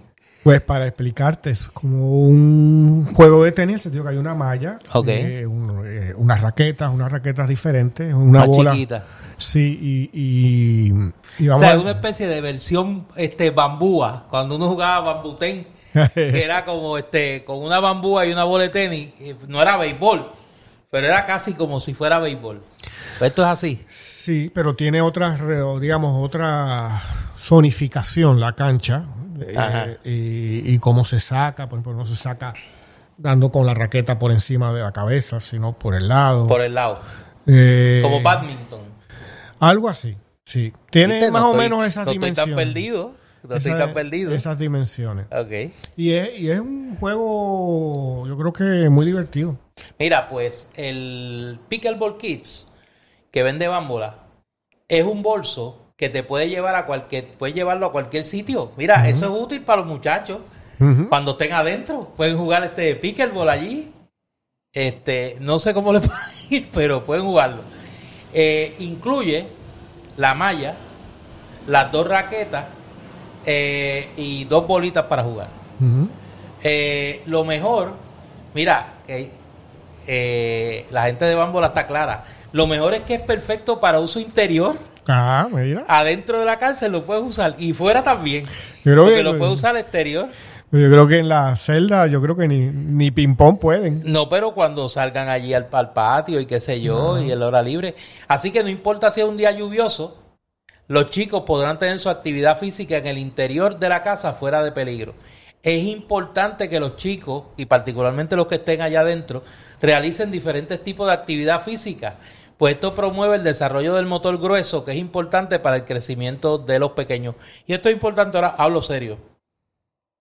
Ahora en Navidad, y, es una de las razones, para nosotros es un motivo de, orgullo que Bambola Juguetes sea auspiciadora de Palabra Libre. De hecho, eh, recientemente, eh, en el fin de semana pasado, el periódico El Nuevo Día, eh, la pluma de la querida amiga Mari Carmen Rivera, le hizo un reportaje a dos jugueterías y la, la, principal, la prominente era, era Bambola. Resaltando la, oferta distinta que tiene Bambola en términos de, los juguetes que ofrece, esto no, allí no va a encontrar, tú sabes, que si los juguetes de Disney y toda esta parafernalia, eh, va a encontrar juguetes que son mayoritariamente educativos, eh, juguetes que no promueven una cultura bélica eh, y que sirven para no solo educar, sino criar en el buen sentido, desarrollar eh, al niño y a la niña, eh, particularmente en una cultura inclusiva. Eh, muchos de los juguetes que, tiene Doña Agnes allí promueven la inclusión, promueven el, una cultura de paz. Así que en ese sentido, pues a nosotros nos enorgullece eh, realmente que Bambola sea auspiciador de Palabra Libre. Primero porque es una empresa puertorriqueña. Segundo, es una juguetería eh, con una misión social. Y tercero, la mayoría de sus juguetes promueven la educación y la imaginación de las niñas y de los niños. Y además, ahorita vacilábamos con el tema de los juguetes de adultos, particularmente ahora con las personas de la tercera edad que tienen unas necesidades particulares de entretenimiento y de atención. Bambola tiene una serie de alternativas para eso, que no es meramente el, típico juguete, eh, sino que hay, que es una tienda, una, una juguetería boutique diseñada de una manera muy particular. Así que en ese sentido aprovechamos, igual que en el Candil, que es una librería muy particular en términos de la oferta cultural que ofrece, a nosotros nos enorgullece y en ese sentido es una decisión muy consciente que hemos tomado de que, de que estos dos, estas dos empresas dirigidas por mujeres puertorriqueñas sean auspiciadoras de palabra libre y tanto en el caso de, Tamara en el Candil como en el caso de Doña Agnes en Bambola, pues nos enorgullece que, que ambas hayan confiado en este, en este proyecto. Mira, Eduardo. Me uno a eh, tus palabras. Gracias. Eh, yo, yo creo que, era, eh, es justo decirlo, ¿no? Porque no es meramente que vengan y se anuncien y ya, ¿no? Es que porque responden a una filosofía muy particular, consona con el propósito de este, de este podcast. mira, esta, esta conversación que tú y yo hemos tenido por estos tres años tiene una segunda cara, que es el tema de los medios. Nosotros, obviamente, palabra libre incursiona en un ecosistema mediático muy particular como el nuestro, donde nosotros hemos sido una especie de híbrido. Yo recuerdo que cuando comenzamos, habían algunas críticas por la extensión de los episodios. Nos criticaban desde el mundo del el mundo tradicional de los podcasts de que cómo era posible que un podcast durara dos horas, que los podcasts son de 15, 20 minutos, de media hora como mucho. nos piden cuatro horas. Exacto. Y del lado de la radio venía la crítica, pero que si eso es un podcast, que qué es eso, que eso no es la radio, que bla, bla, bla. Y resulta que hemos creado un, un producto que compite y marca pauta, aunque ellos no lo quieran decir, compite y marca pauta de la conversación política en Puerto Rico. A nosotros nos enorgullece mucho la calidad de nuestros eh, palabralibristas, que incluye a muchas y a muchos de los periodistas serios de este país. Este, los, bochincheros y los faranduleros, pues eso. No son periodistas. no, y oyen otros podcasts, y eso está muy bien. Pero en el caso nuestro, nosotros nos enorgullecemos eh, de de nuestra audiencia. En algún momento también se nos criticó como Snob, este había un individuo que hizo un deporte de llamarnos aburridos, como si tú sabes, nosotros se nos cayera una pestaña por eso. Este y yo creo que realmente eh, hemos introducido a la conversación y, al espacio sociopolítico en términos de los medios de comunicación una manera muy particular de analizar la realidad puertorriqueña y en ese sentido para lo que sirva pues yo creo que los, números dicen que la estamos haciendo bien. yo, creo que también, eh, bueno, como yo lo veo, es que eh, los medios de comunicación, particularmente la radio, en Puerto Rico, eh, ha perdido una dirección en el sentido de que la radio se ha vuelto vaga da la impresión que la inmensa mayoría, y, enfatizo inmensa y mayoría, casi toda la radio parece una mala improvisación. O sea, gente que llega al micrófono, con suerte habiendo mirado por encima el periódico del día, sin ninguna otra eh, preparación, olvídate de informarse en otros medios que no sean mirar por encima eh, algún canal eh, estadounidense de televisión, una cosa así. Eh, y no cuento, y, ni siquiera de pensar en que puedan leer algo, no informarse de, qué sé yo, de si están hablando de política, de, de el pensamiento político, ¿no? de tradicional y el que se está produciendo en nuestros días, ¿no? Entonces es eh, llenar minutos. Eso uno lo ve desde los prolegómenos para entrar al tema, ¿no? Este, pierden tiempo y tiempo y tiempo en, sin llegar a nada. Eh, o luego, el, a diferencia de nosotros nos pasamos aquí riéndonos y burlando, ¿no? Un montón de cosas, pero tiene, un, es un, es, tiene una función crítica. En, el caso de muchos esto es una broma eh, apta para adolescentes muchas veces. Eh, cuando no, un, una especie de análisis político como chisme. No es lo que yo me enteré. Como soy un ex político o tengo relaciones con políticos o ex políticos, pues yo me enteré de tal cosa, de tal chisme. Y yo les reporto a los oyentes el chisme, ¿no? Habiendo una ausencia de pensamiento generalizada en muchas ocasiones. Eh, y lo mismo pasa con la radio que no es, eh, que no está dedicada al comentario político. Eh, es una radio que es para acompañar a gente en el sentido más banal del término, para que la gente llame. Y hay estaciones de radio que dedican horas a que cualquier persona diga la maizarta mayor de tonterías o estupideces o falsedades, imitando muchas veces a esos comentaristas que, que pululan en, ese medio y donde no hay más nada. Pues por desgracia, yo lo he mencionado en muchas ocasiones, me, es un medio tan noble como es el medio eh, de la radio y por extensión los podcasts, que en cierta medida están volviendo a lo que podía ser la radio, porque aquí tenemos una libertad mucho mayor, eh, están matando a la radio. Yo no veo nuevos oyentes de radio. Mientras la radio se limite a poner a eh, muchas veces a personas fanáticas del bipartidismo a hablar durante un minuto o dos y decir cualquier tontería, o cuando eh, lo que hay es ese comentarismo político eh, mercenario y, simplista, eh, es difícil tú generar audiencia de ese modo, más allá del chismecito o de gente que tiene una edad que creció oyendo radio y la radio es adictiva, la radio es un medio muy fuerte, muy poderoso. pero hoy en día hay alternativas y una alternativa es el podcast. ¿no? Hay miles de podcasts. Uno puede en su teléfono escuchar el, podcast de cualquier parte del mundo. ¿no?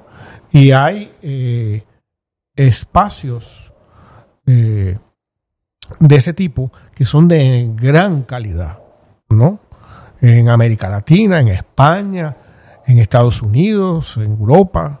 Están ahí a la mano.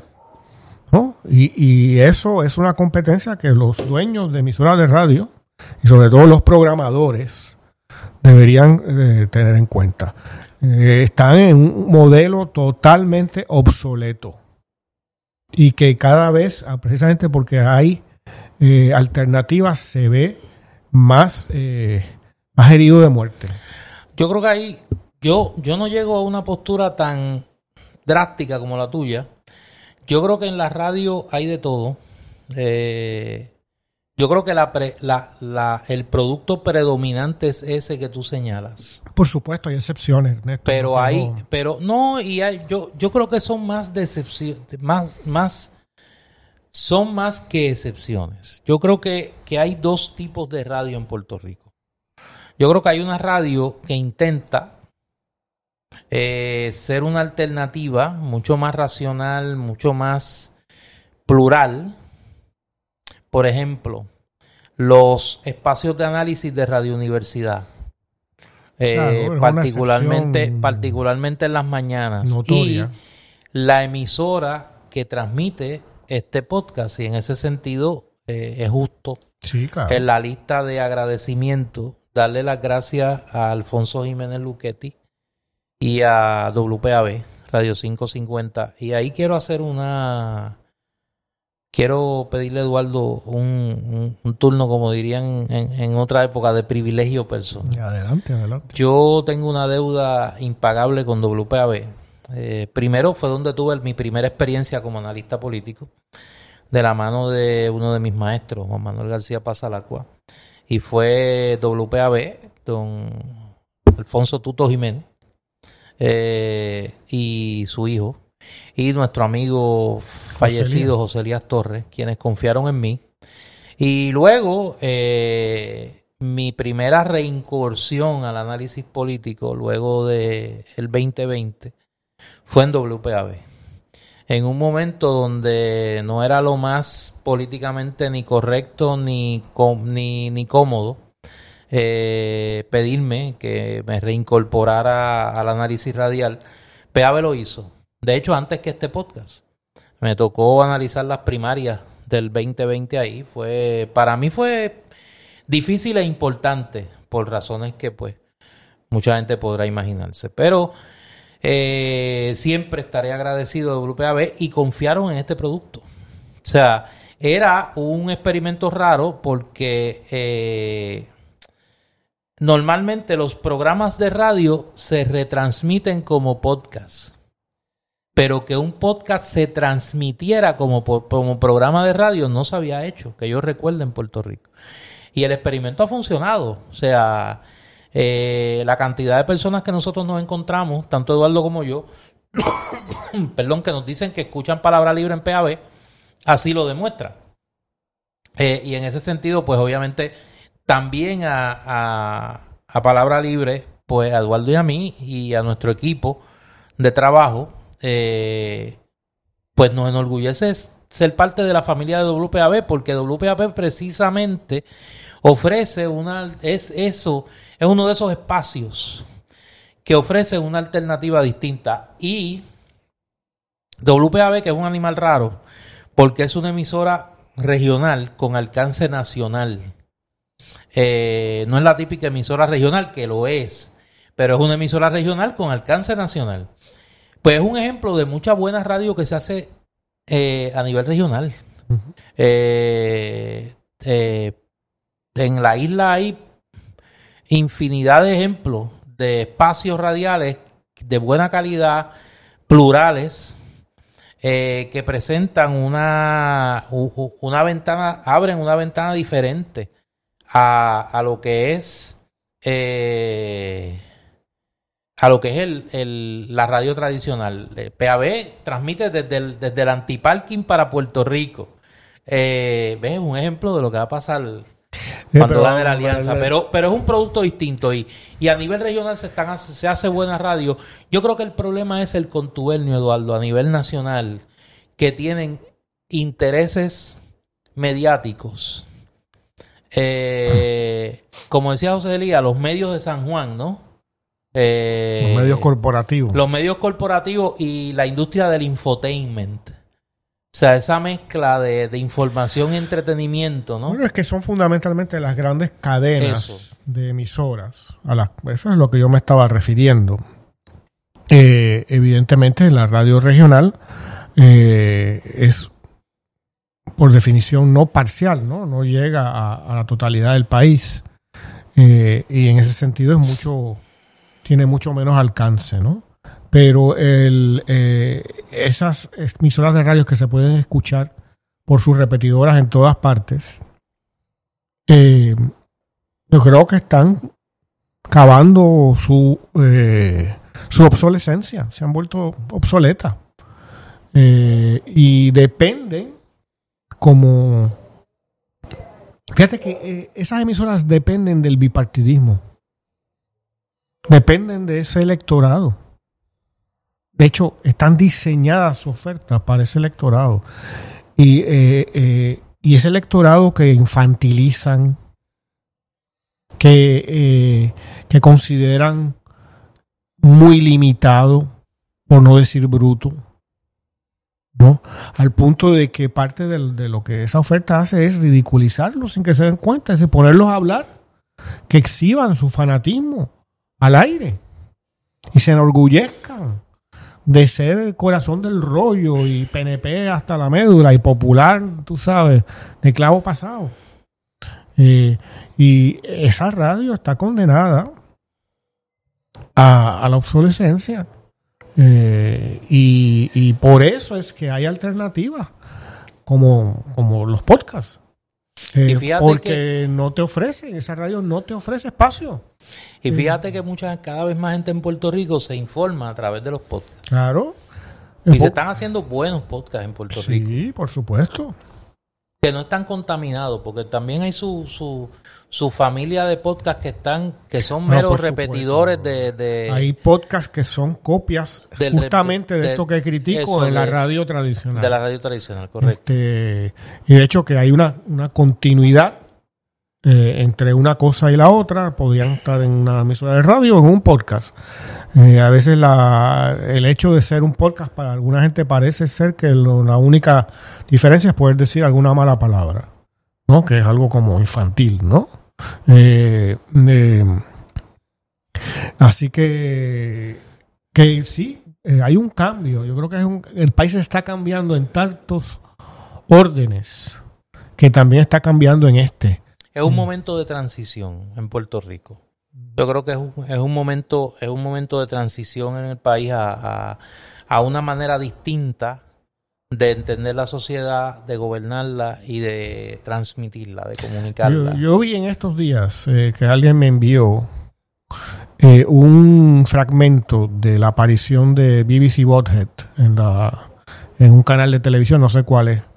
Eh, me refiero a, a García Padilla y Rivera Chats, en donde uno al otro, a grito Henry pelado, y el Casanova, versión, uno al otro, a grito pelado, versión análisis político. se, se increpaban quién había quebrado al país. ¿No? Y sin, sin pensamiento alguno, es a grito. ¿No? Fuiste tú el que lo hiciste. No, fuiste tú el que se parecían dos niños. ¿No? Y que se nos venda ese Y los dos tienen razón. ese gato por liebre. Y los dos tenían razón en la conversación. Claro. Eh, pero ese gato por liebre, o sea, aquí qué análisis, qué es como un, en este caso, un canal de televisión tiene la fuerza de cara de presentar eso como un producto competente. ¿No? Pues el- los únicos que pueden escuchar eso, más allá del público cautivo, en una oficina de médico o algo por el estilo, ¿no? Son los fanáticos del bipartidismo. Los que quieran ver el, ese, ese paso de comedia que se hace llamar de análisis político, eh, yo por lo menos lo vi en la página de Juan Dalmao. Eh, sé que Juan Dalmao lo compartió, ¿no? Este, como un momento de, un momento cómico eh, de estos, estos dos comediantes que tiene Telemundo, este, eh, por la tarde, fíjate. Eh, una especie de, de- de- había un programa, no lo puedo decir porque es de una cerveza que, que, que existe todavía, este, que es como una taberna. Ah, ok. como la sí, taberna. sí, sí, ¿Sabes que salían La machuchal taberna y, indígena. machuchal y reliquia? Pues así. La taberna indígena. Estos son iguales. eh, eh, por- yo lo que pasa que me acuerdo de Henry Lafón y el Casanova, que eran así, este... eh, ¿Y qué hizo el domingo? Fui a la iglesia, a la iglesia de su preferencia, claro está. Tú sabes, fue la misma rutina y hacen ridículos como ese. Mira, decíamos en la pausa cultural y temprano en el episodio, cuando estábamos en el tema de los agradecimientos, que se había unido a nosotros como tercer auspiciador de Palabra Libre, eh, Campo Paz y Bien. Eh, Campo, Campo Paz y Bien es un cementerio ecológico en las afueras de San Juan, cuya misión principal es preservar la naturaleza brindando esperanza y tranquilidad. Ya son dos años ofreciendo un espacio de mucha calma y ayudando a tantos y a tantas en aliviar su proceso de duelo con entierros muy distintos a los que convencionalmente conocemos. Un servicio sensible, un trato humano y sin contratos anuales de mantenimiento. Aclare sus dudas o preguntas llamando al 787-403, 404, 787-404-3825 y pregunte por Arturo Turing. Y también puede acceder a la página web de Campo Paz y Bien, campopazybien.org o seguirlos en Facebook o en Instagram, Campo Paz y Bien, Cementerio Ecológico. De igual forma que lo hemos hecho con eh, Tamara Yantín y doña Agnes Colón, al amigo Arturo Turín, eh, las gracias por confiar en, en Palabra Libre y eh, de igual forma, eh, para Palabra Libre es un honor, es un privilegio que este, este espacio tan diferente Así es. y tan, tan poco tradicional y a la vez tan, Tan hermoso. tan hermoso eh, se haya escogido anunciarse en, en Palabra Libre. Para nosotros es un, es, un- es un privilegio que así lo hagan. Mira, Eduardo, eh, como decía al principio, Puerto Rico está en la bola del mundo y cuando nosotros comenzamos Palabra Libre hace tres años, Trump era presidente. Oye, y sí. estábamos de cara a las elecciones del 2020 en Estados Unidos.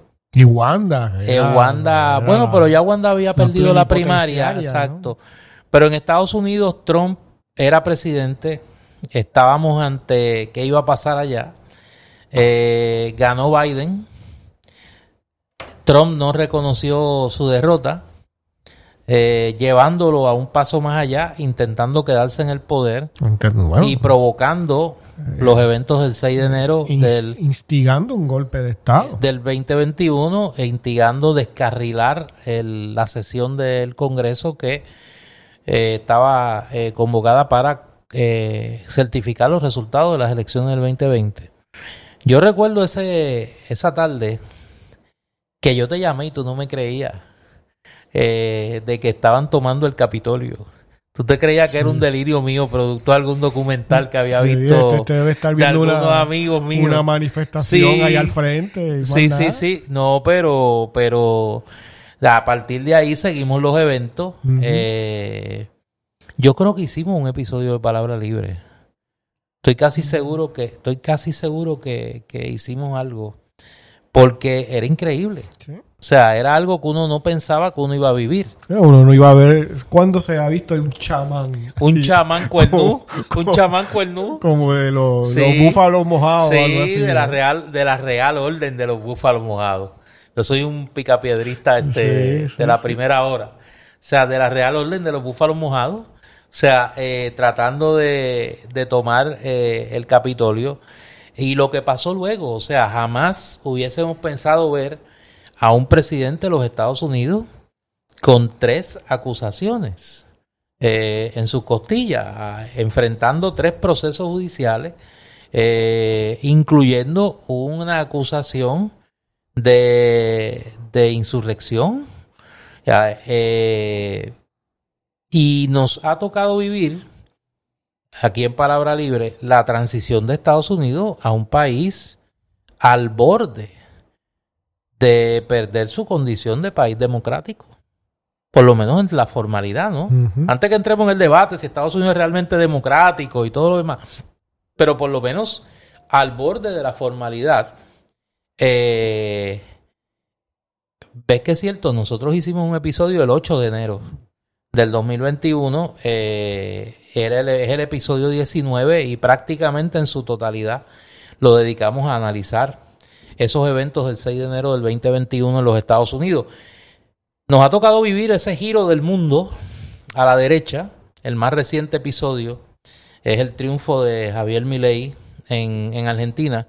Y antes de pasarte la bola, déjame hacer una aclaración, porque es que es tan difícil que no se sucumba a la tentación de la exageración ideológica. En el episodio pasado de Palabra Libre, yo señalé que vivíamos en el caso del libertarianismo un momento muy similar al triunfo de Salvador Allende en Chile en 1970, pero al revés. Y dije y lo comparé. El, énfasis debe ser en al revés. Por eso, no que lo dije claramente que era al revés y expliqué por qué. Y expliqué que igual que Salvador Allende había sido el primer presidente electo en América Latina, socialista, marxista, electo con un programa que iba dirigido a transicionar al socialismo por la vía electoral, Javier Milei era el anverso, era el primer presidente electo en la humanidad de ideología libertaria y que pretendía desmantelar el Estado argentino y construir una sociedad bajo los fundamentos del anarcolibertarianismo, el anarcocapitalismo que él defiende, y él ha sido muy claro en eso, que eran dos modelos sui generis, dos, procesos sui generis en la humanidad que le habían tocado vivir a América Latina y que igual que se observaba minuto a minuto el proceso de la vía chilena al socialismo de Allende, ahora hay que observar la vía argentina al anarcocapitalismo de Javier Milei y, lo que esto puede implicar. Eh, obviamente, Estamos hablando de dos figuras y dos proyectos ideológicos en las antípodas, ¿no? Totalmente distintos. Pero en términos de, de como científicos sociales estamos viendo dos movimientos ideológicamente definidos que intentan desde el poder obtenido a través de un proceso electoral construir otra sociedad que no es la sociedad dentro de la cual fueron electos. Eso me parece a mí que es indudable que estamos hablando de procesos similares. Sí. No, es importante ver que no estás diciendo que mi ley es y lo mismo cayendo. No, pero por eh, favor, pero, o sea, que, pero que aparentemente ha habido alguien que, gente que sí, pero a veces la gente oye lo que quiere oír. Eh, está hablando de que estructuralmente tienen eh, semejanzas en antípodas, ¿no? En opuestos ideológicos. Bueno, este periodo que hemos estado a nivel internacional más allá de eh, la derrota de Trump, ¿no? Y entonces eh, la entrada de este cuatrenio, a mi juicio, bastante insulso de Biden. Eh, tenemos la permanencia de, del ultraderechismo, ¿no? Y los fantasmas de, unos movimientos de corte aparentemente fascista, ¿no? Que van dándose eh, en varias partes del mundo y teniendo protagonismo, incluso al punto como el caso que tú mencionas de mi ley, de ganar las elecciones eh, holgadamente por más de 10 puntos porcentuales, eh, como ocurrió en Argentina hace pocos días. esa derechización de la política, que como hablábamos hace unos episodios cuando hablamos de de lo que era derecha e izquierda política, ¿no? Yo te mencionaba que si se veía toda la política, tanto la de la derecha como la de la izquierda, como un conjunto, como si fuera una sola, vamos a decir, mm, pedazo de tierra, o un témpano, digamos, de hielo, pues ese témpano de hielo completo se ha movido hacia la derecha en los últimos tiempos. Así que la derecha es mucho más derechista y la izquierda eh, casi ha desaparecido. ¿No? viene a ser como una especie de derecha, eh, lo que era antes una derecha eh, que iba hacia el centro, ¿no? Eh, y eso parece ser la señal de la época. Parece que va a continuar más o menos en esa situación. El caso de Trump está lejos de haber terminado. Eh, yo escuchaba esta semana justamente un podcast de, me parece que era del Washington Post, en donde unos periodistas hablaban de la creciente popularidad de Trump, y no en el pasado, hoy, en la comunidad latina, Estados Unidos, en donde según los las encuestas que han hecho ¿no? y los estudios que han hecho, están hablando de cerca del 40% de los votantes latinos estarían dispuestos a favorecer a Trump. Y, esto es un cambio enorme, o sea, al punto de que Trump está siendo el único candidato eh, republicano que logra ese por ciento de apoyo entre los latinos. ¿no? Lo que es eh, demente, ¿no? Si se toma en cuenta las políticas de Trump de hacer el muro, de separar a la, a la familia, a los niños de los padres inmigrantes, ¿no? Toda una serie de actos de lesa humanidad que ha cometido. Y hablemos del racismo y, del, la, las alocuciones alocadas que ha hecho, ¿no? Con respecto a la comunidad latinoamericana e inmigrante en Estados Unidos. Eh, así que eso está muy vivo. Eh, y el efecto Milley, como el efecto Trump.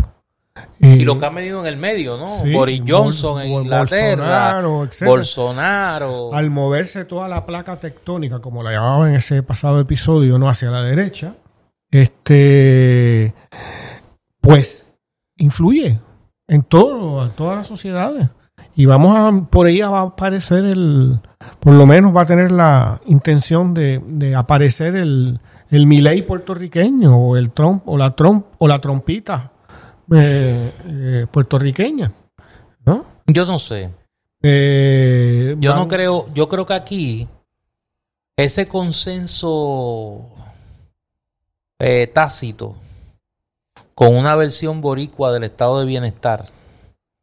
Eh, yo creo que todavía no sé, todavía esa masa crítica frente a ese modelo de sociedad no es suficiente como para generar un proyecto político. Yo creo que hay una gente que está ahí. Sí, pero... Pero van por ahí, y van por ahí. Sí, pero parte de la... de la... vamos a decir, las actitudes de ciertos políticos relacionados con el PNP sobre todo, pero también con algunos del PPD, eh, va en esa línea. Sí, claro. sabes? Esto de Ronnie Jarabo que hablábamos el otro día. Ay, Dios. Eh, va en ese, esa línea. Eso pero antes o después los 3 millones. Yo no sé. Que le dieron por... Eso tú, tú, sabrás bien. No, no, lo sabrá él. Yo no. Este... Él sí debe saberlo bien. Pues, es ese tipo de exabrupto eh, en donde ya no hay ninguna consideración eh, con el resto de la población. O sea, que pues yo soy así, hago lo que quiero y lo digo y tal. Eh, pues es una actitud de este tipo de personajes, Milley, Trump, Bolsonaro, etcétera. Vamos a ver qué pasa. Yo creo que parte de los retos que tenemos para este año, además de todo el proceso electoral, es ver qué pasa en los, Estados Unidos. Me parece que Estados Unidos vive también un momento muy políticamente fluido. Eh, la, para usar la jerga de las tormentas, el cono de incertidumbre en torno a Joe Biden eh, y qué va a pasar. ¿Tuviste el bizcocho de cumpleaños? No me hables de eso, que es que yo esas cosas y me deprimo. ¿Te acuerdas que yo soy un... Eso fue como un volcán que... Acuérdate que yo tenía un amigo que decía que yo, que yo tenía un liberal americano dentro y que yo soy un liberal americano y que, yo soy viendo eso no no no cualquiera duda. Eh, yo tengo una muy buena amiga que vive allá en el en el otro lado del, del, del charco que me dice que yo soy un New Deal Democrat y es verdad. Sí, pero eso es como decir hoy un dinosaurio. No, pero yo soy feliz con esa.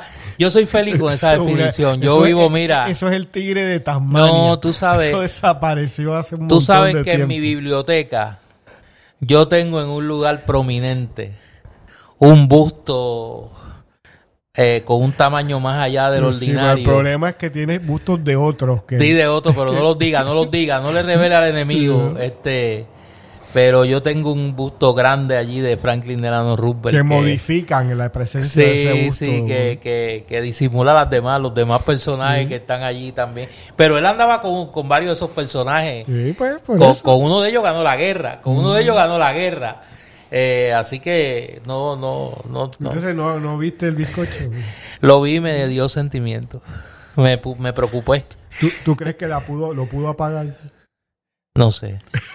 Y ahí es que me empie- eh, ahí es que vienen las dudas. Cuando tú ves esa cosa y lo veo caminando, mira, yo sufro cada vez que veo a ese hombre Mira, caminando. ni la gente que ponen a soplar los No, policías no, no, mira. podía apagar ese bizcocho. No, no, no, no. Era una cosa, parecía este.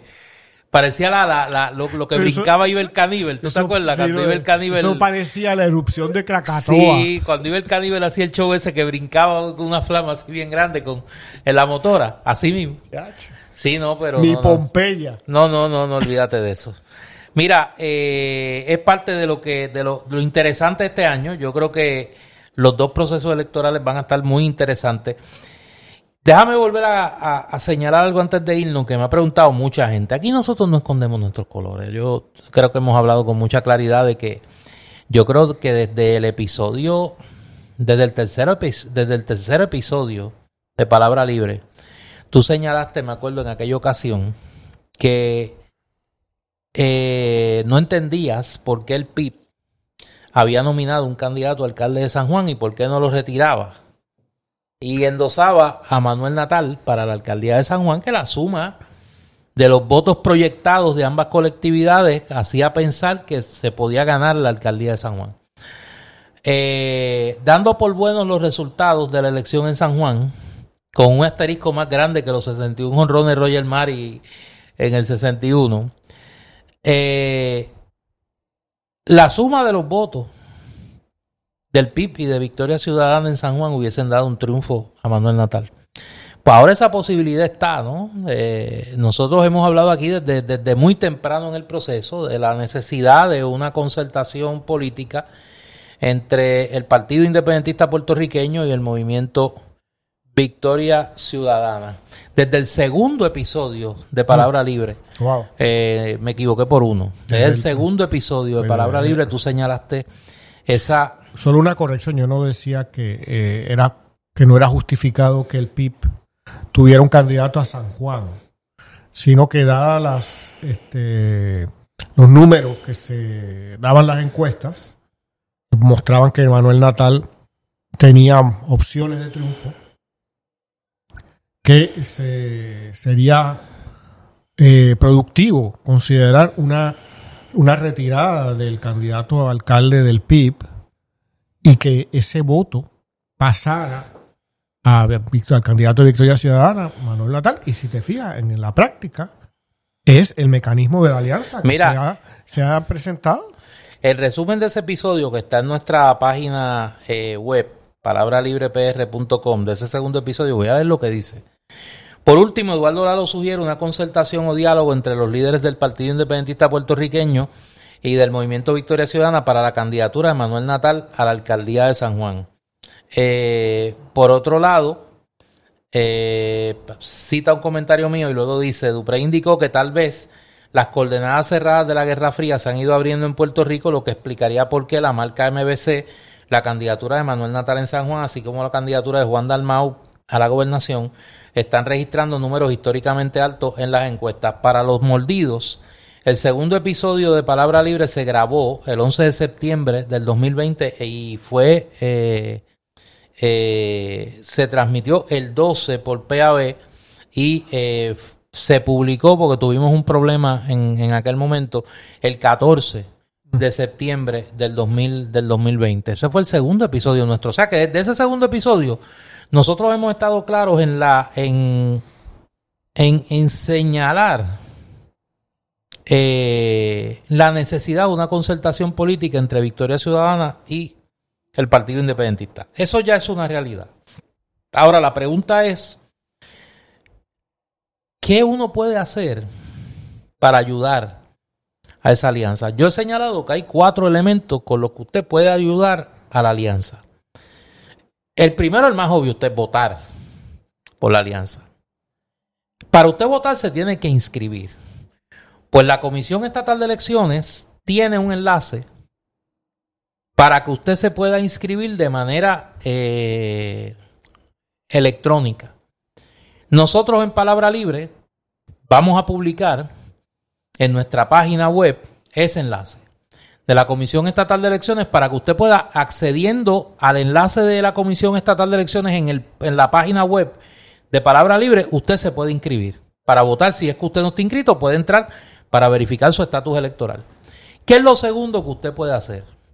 Para que el voto suyo y el voto de los demás se cuente y no se eduinmundialice el proceso electoral, donde el Partido Nuevo Progresista y su socio de coalición, Partido Satélite, el Partido Popular, controlan el proceso electoral y el socio de Tomás Rivera Chats, Toñito Cruz, es el, el otro, eh, la pareja de comedia de Edwin Mundo en la Comisión Estatal de Elecciones, en realidad, para controlar el proceso electoral, porque aunque la licenciada Carla Anglero es la Comisión Electoral del Partido Popular, quien manda allí es Toñito Cruz eh, y las personas que tiene allí. Eh, ¿Y, no manda Juan Manuel Ortiz? No, no, no, no. Toñito allí es el, el Beria de ese, del Partido ah, Popular, sí. el, que, el, gobierno, el que gobierna de verdad. Pues esa gente controlan el proceso electoral. Para evitar que se roben como se robaron en San Juan la elección para la alcaldía, hay que tener funcionarios de colegio. El Partido Independentista y Victoria Ciudadana necesitan tener sus funcionarios de colegio. Pues mire, la página web del Partido Independentista y la página web de Victoria Ciudadana tienen enlaces para que usted pueda decir, mire, yo estoy dispuesto a ser funcionario de colegio. ¿Qué implica ser funcionario de colegio? Pues que usted tiene que, usted tiene que tomar unos adiestramientos, que no es coger el examen de entrada a la NASA o sea, son eh, adiestramientos sencillos sobre el proceso electoral y el día de las elecciones estar allí, en la escuela que usted le toca votar, para que usted proteja los votos del Movimiento Victoria Ciudadana y del Partido Independentista y de todos los partidos y candidatos que vayan a la elección del 2024. Usted va a la página de Victoria Ciudadana y usted va a la página del PIB y, se, y muestra su disponibilidad a ser funcionario de colegio. Eso es lo segundo que usted puede hacer. Lo tercero que usted puede hacer, mire, para que los votos suyos se multipliquen y el trabajo suyo como funcionario de colegio rinda fruto, hay que hacer una campaña electoral. Las campañas cuestan dinero. Victoria Ciudadana y el PIB van a competir contra los grandes y grandísimos intereses. Ya solamente el PNP tiene millones de dólares para la campaña electoral tiene el respaldo tácito de los contratólogos que viven del gobierno y que necesitan para subsistir y seguir robando y enriqueciéndose la permanencia del bipartidismo en el poder. Pues esa campaña hay que pagarla. Y como Victoria Ciudadana y el PIB no dependen de los grandes intereses, gracias a Dios, van a poder llegar al poder con las manos limpias y las conciencias libres. Y para que eso ocurra, Usted tiene que ayudar económicamente a Victoria Ciudadana y al PIB. Entre a la página del PIB y a la página de Victoria Ciudadana y aporte, aunque sea un dólar, cinco dólares, diez dólares, lo que sea, para ayudar a que ese mensaje del cambio llegue. Ya no hay fondo electoral. Eso es una patraña de los portavoces del bipartidismo. El fondo electoral no existe. Lo único que existe es un fondo de equiparamiento, de pareo, de lo que recojan los candidatos a la gobernación de ambas colectividades. Eso es lo único que existe. Pero para poder parear hay que tener dinero para poder parearlo. Y en ese sentido las aportaciones de los que pueden donar sin comprometer la conciencia de la alianza para gobernar honesta y competentemente al país, pues pueden hacerlo y tienen el deber de hacerlo.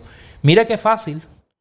Nada de eso le implica a usted, salvo ir de funcionario de colegio el día de las elecciones, que es un día, un día, para quitarle el poder al bipartidismo y a sus aliados económicos, mediáticos y políticos que tienen este país sumido en la miseria moral, en la miseria económica y rehenes de la incompetencia. Así que en ese sentido hay mucho que hacer. Y nosotros desde nuestra particular trinchera aquí en Palabra Libre esperamos si Dios nos da salud y nos da eh, vida y tiempo, ayudar a que eso sea una realidad. Así es, Néstor. Yo soy Néstor Duprey. Y yo soy Eduardo Lado. Es un privilegio estar con ustedes cada semana en Palabra Libre y nosotros regresamos precisamente en una semana.